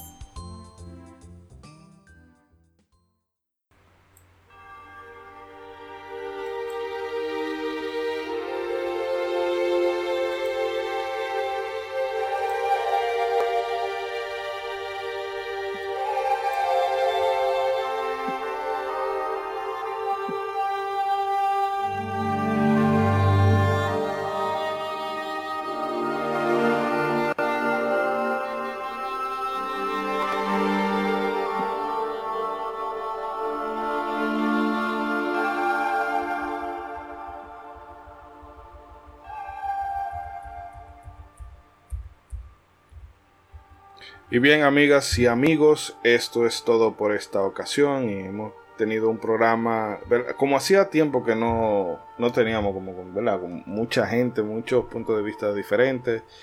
Y bueno, me alegra sobre todo que Edric haya podido darse la vuelta por aquí, porque precisamente él fue que propuso este juego allá hace como un año y pico cuando hicimos el calendario de actividades de 2021. Y bueno, me alegra mucho que lo hayamos tenido por aquí. Pero antes de, vamos a empezar a despedir eh, en orden de importancia, así que eh, le paso el turno para que cierre la visita. Eh, Nao, Makoto, y recuerden también eh, darle a la gente las redes sociales donde lo puedan ubicar. Pues les agradezco mucho nuevamente invitarnos. La verdad es que es un gusto estar con todos ustedes. Aunque se extraña los ausentes nintenderos, pues este un episodio que, que requería de, conocimiento de causa, ¿no? Entonces, pues yo lo entiendo. Y este, un gusto conocer a, Edric, eh, nuevamente eh, poder conversar con Ishidori, Ronzo, César. La verdad es que em, este juego es muy importante para todos los aquí presentes, creo yo, de una u otra manera. Y es una excelente manera de cerrar el año. No se vayan con la nota, la nota sad de que, de que es un villano y de que, y de que todo está mal y todo es triste. No, no, no. Gracias a Shadow de Colossus, como les decía, tenemos grandes juegos ya hoy en día. Y pues hay que, hay que probarlos, hay que jugarlos, hay que darles una oportunidad. Y pues nada, eso es lo que tengo que decir. Eh, un gusto que pueda estar Makoto para variar, que puedan escuchar también a, a, mi, a mi cómplice en este proyecto de, de Mega Mixtape, que pues a ella se le deben todos los, las cortinillas del programa, también tiene participación en, en un episodio especial donde ella nos comparte sus gustos musicales y me ayuda mucho con las cápsulas en video, ella se encarga del área multimedia tenemos cápsulas en video también por ahí con los amigos de Planeta 9. Entonces, pues yo le agradezco que se haya animado a, compartir su opinión con, todos ustedes, con su audiencia y, conmigo. Sí, yo también les agradezco muchísimo la, la, oportunidad de estar aquí en una conversación que tan, tan padre, tan agradable y con tantos puntos de vista, ¿no? Sobre todo, todo eso que ha sido un juego muy importante para cada uno de maneras distintas y creo que pues cumple su objetivo realmente. Entonces, pues yo no, no me voy más que diciéndoles muchas gracias por el espacio y este y espero que a la audiencia también le haya gustado eh, nuestras experiencias. Sí, no, y, y ya te tenemos comprometida para el tema que estábamos hablando ahorita fuera del micrófono, que tenemos dos psicólogos aquí, hay que, hay, que sacarle provecho a esa gente. ¿Hay, algún psicólogo entre nosotros? Muy bien. Sus redes, sus redes chicos, los podemos encontrar. Este, pues nos encuentran en, en, Instagram, Facebook, Twitter como Mega Mixtape, tal cual, y en el sitio web sobre todo que lo visiten para que voten en la encuesta es megamixtape.freak-in.io. Así que ya saben, vayan y voten por Metroid.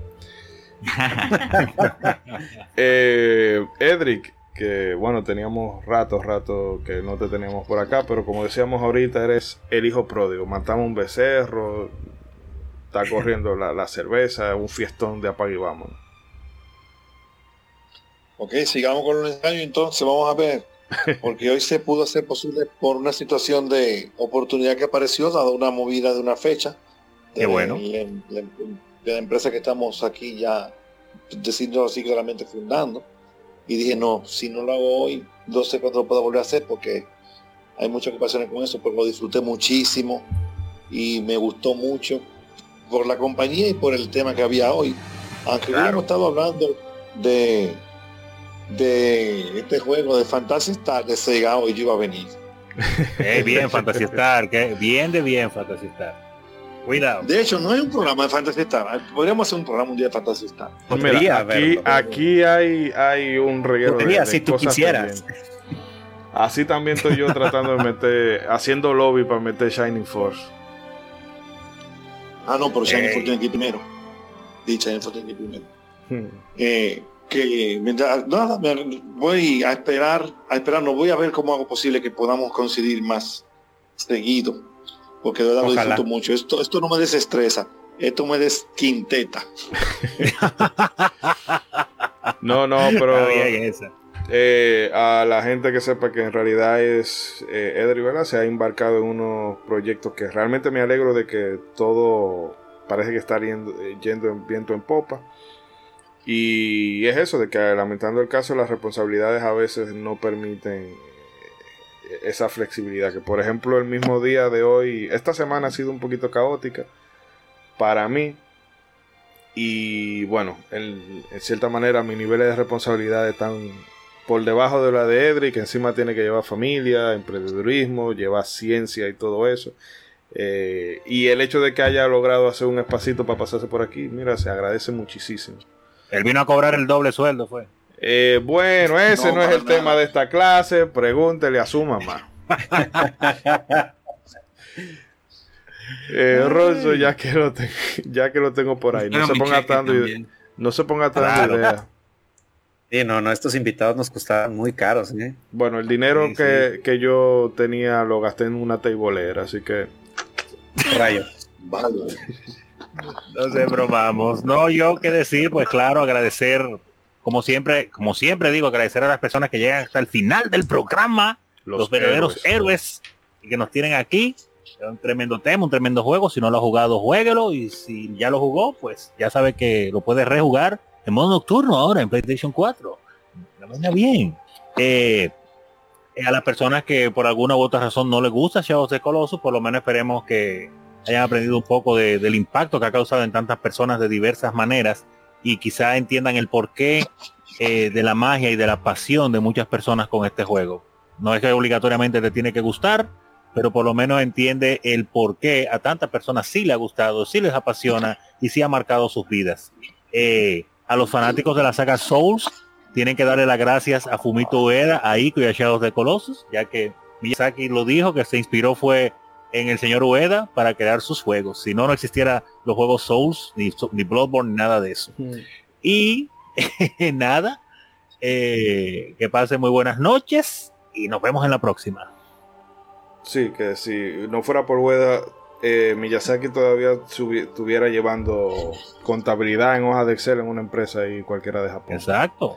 No existieran los Souls. Eh, César.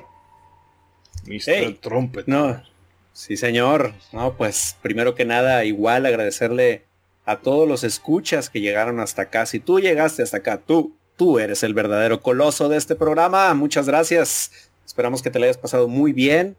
Obviamente yo me la pasé increíble por coincidir con mis compañeros, con Ishidori, con Ronald, con Ronzo. Un gustazo volver a coincidir con Edric, que ya se le extrañaba muchísimo tener su compañía acá, un gustazo. Y sobre todo estos eh, grandes invitados que tuvimos hoy, a Naop y a Makoto, que yo no me canso de llenarlos de elogios y nunca me cansaré de decir que admiro bastante su trabajo y su labor, tanto con la, eh, toda la plataforma Freakin como con el excelente trabajo que hacen con Mega Mixtape. Admiro bastante todo el conocimiento que Naop pone este, en, en cada programa. Este, a Nao ya le he dicho que soy súper, súper fan este, de, de anota tu password y de este se te acabaron las vidas. O sea, desde el principio me hice súper, súper fan de, de, Makoto, de esa voz en off en, en Mega Mixtape. Entonces, de verdad, yo les admiro mucho su trabajo, se les estima y se les quiere mucho y pues se les agradece enormemente que, que se hayan dado el tiempo para, para acompañarnos y para aportar su punto de vista en, este excelente juego. Y pues obviamente fue un gustazo eh, hablar de un juego que a pesar de no estar muy familiarizado con él, me dio la oportunidad de, poder este, adentrarme en todo el lore, en todo el misticismo que, que tiene Shadow of the Colossus. Y obviamente estoy súper motivado a que lo tengo que probar sí o sí, porque ya está enamorado de su música, pero pues ahora tengo un gran interés y una gran curiosidad por, por el juego. Y pues obviamente agradecerles también a todos por habernos acompañado durante todo este año. No lo podemos dejar de decir. Desde el programa de enero hasta este programa de diciembre, ustedes son los verdaderos héroes. Eh, síganse cuidando mucho en estas fiestas porque obviamente queremos que estén con nosotros para el siguiente año y para volver a hacer este increíble recorrido llamado Modo 7 Podcast. Así que un gran abrazo a todos y los queremos un, un chorro. Sí. Bueno, sí, realmente. Sí, antes de, cerrar, desearles a todos unas felices fiestas eh, y un próspero 2022 que esperamos sea mucho mejor que este 2021, que por lo menos. Eh, bueno, a mí y seguro a muchas otras personas han tenido su, su reto y su dificultad, pero eh, tengamos la esperanza en que el 2022 va a ser mucho mejor. Y ya saben, con medimiento, no se lleven, el no se va a acabar, así que la vida sigue, disfruten, pero con precaución. Antes de retirarme, quisiera mandarle también un saludo a eh, un negro que juega, amigo Alexis Disla, que eh, realmente son de las cosas que me alegran mucho de cuando alguien dice, bueno, voy a jugar este juego porque ustedes me hicieron la referencia o ustedes lo recomendaron. Y es porque a raíz de que estamos haciendo este programa, él finalmente se ha decidido a probar el Shadow de Colossus. Sí que le había intentado dar algunas oportunidades antes, pero no, no le calzaba. Eh, yo espero que te lo hayamos vendido en esta, en esta ocasión. Espero que no te haya comido los spoilers. Pero si lo hiciste, olvídate, dale para allá que como que eres una experiencia inolvidable. Que todo el mundo se comió los spoilers de No Way Home y nos la gozamos igualita en la sala de cine. Eh, solamente eh, antes de también cerrar, eh, a Pablo y a Makoto, muchísimas gracias por hacer la invitación y como decía a, Pablo por todo lo que está haciendo por nosotros, que de verdad eternamente agradecido. También con todas las personas que nos, se contactan con nosotros por, las redes sociales y que nos escuchan. el programa aniversario realmente yo me, me he sorprendido porque es un programa que se hizo con preparación mínima. Eso fue nosotros hablando disparate. Y hablamos tanto de disparate que nada de lo que se dijo en esa intro se terminó haciendo. Fue, fue 100% cocoro ese programa. Terminaron hablando de, sus eh, personajes con los que se irían de juerga. Sí, hombre. Y, si uno se baña después de comida, pero aún así a la gente le, ha gustado. Y bueno, eso demuestra que ustedes. Eh, tienen empatía por nosotros. Así que. Obviamente, obviamente, antes de que despidas también, un gran agradecimiento a todos los invitados que tuvimos en este año, de verdad. Gracias por darse el tiempo de, pasarse a, este pedacito del internet. Eh, bueno. ¿Qué se siente? ¿Qué se siente? No, ¿qué se siente? Es el primer mexicano que dobletea en modo 7 podcast. Ay, mira, no me había puesto a pensarlo de esa manera. ser bicampeón de modo 7 podcast, ¿qué se siente? Bicampeón.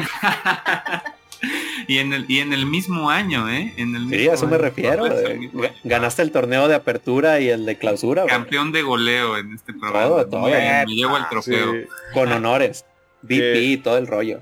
Que yo quiero también mandarle, a, bueno, ahora que se ha hablado de los invitados, mandarle abrazos muy fuerte a Pablo Biderman, que lo tuvimos aquí en el programa de Contra, eh, al amigo Estrato, a Pablo, que ya te te tuvimos en aquel programa de, secuelas que nunca salieron.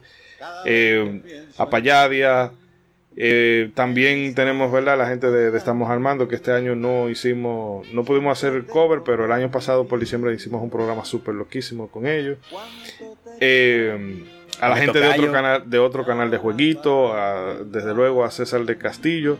Si se me está escapando alguno, bueno, que ya aquí ya Iván y, Iván, Iván bueno, Iván, no lo hemos traído. yo sí fui de venir. Sí, yo sí fui de, dentro metido a su podcast. pero yo me comprometo a traerlo aquí en enero con, el volumen 2 de cosas que se parecen a cosas. Que se nos quedaron un montón de, de referencias musicales. El caso es que a todos ustedes un montón de gracias y realmente se le aprecia mucho. No me voy a extender más, váyanse a disfrutar su fiesta de Año Nuevo y recuerden, hagan bien y no miren a quién. Hasta la próxima y nos vemos en el 2022. Felicidades, felices fiestas, señores. a todos. Misión cumplida. Me cago en el año viejo. Me cago en el año nuevo. Me cago en el arbolito y me cago en ti. me cago en el año viejo me cago en el año nuevo. Qué canción de que los colores. El año me recuerda lo mucho que nos quisimos, pero ya no Qué canción para Miradita. Qué bueno, calza totalmente con el espíritu del programa de hoy. Yo creo que esa fue una de las canciones descartadas por Güero. Sí, iba cabalgando cantando esa canción. Tú cabalgando con agro por la llanura ahí con, le, prendí, le prendí el Bluetooth a agro y le subí esa canción. Subiré un gameplay con esa canción. Por favor. Ay, ay, ay.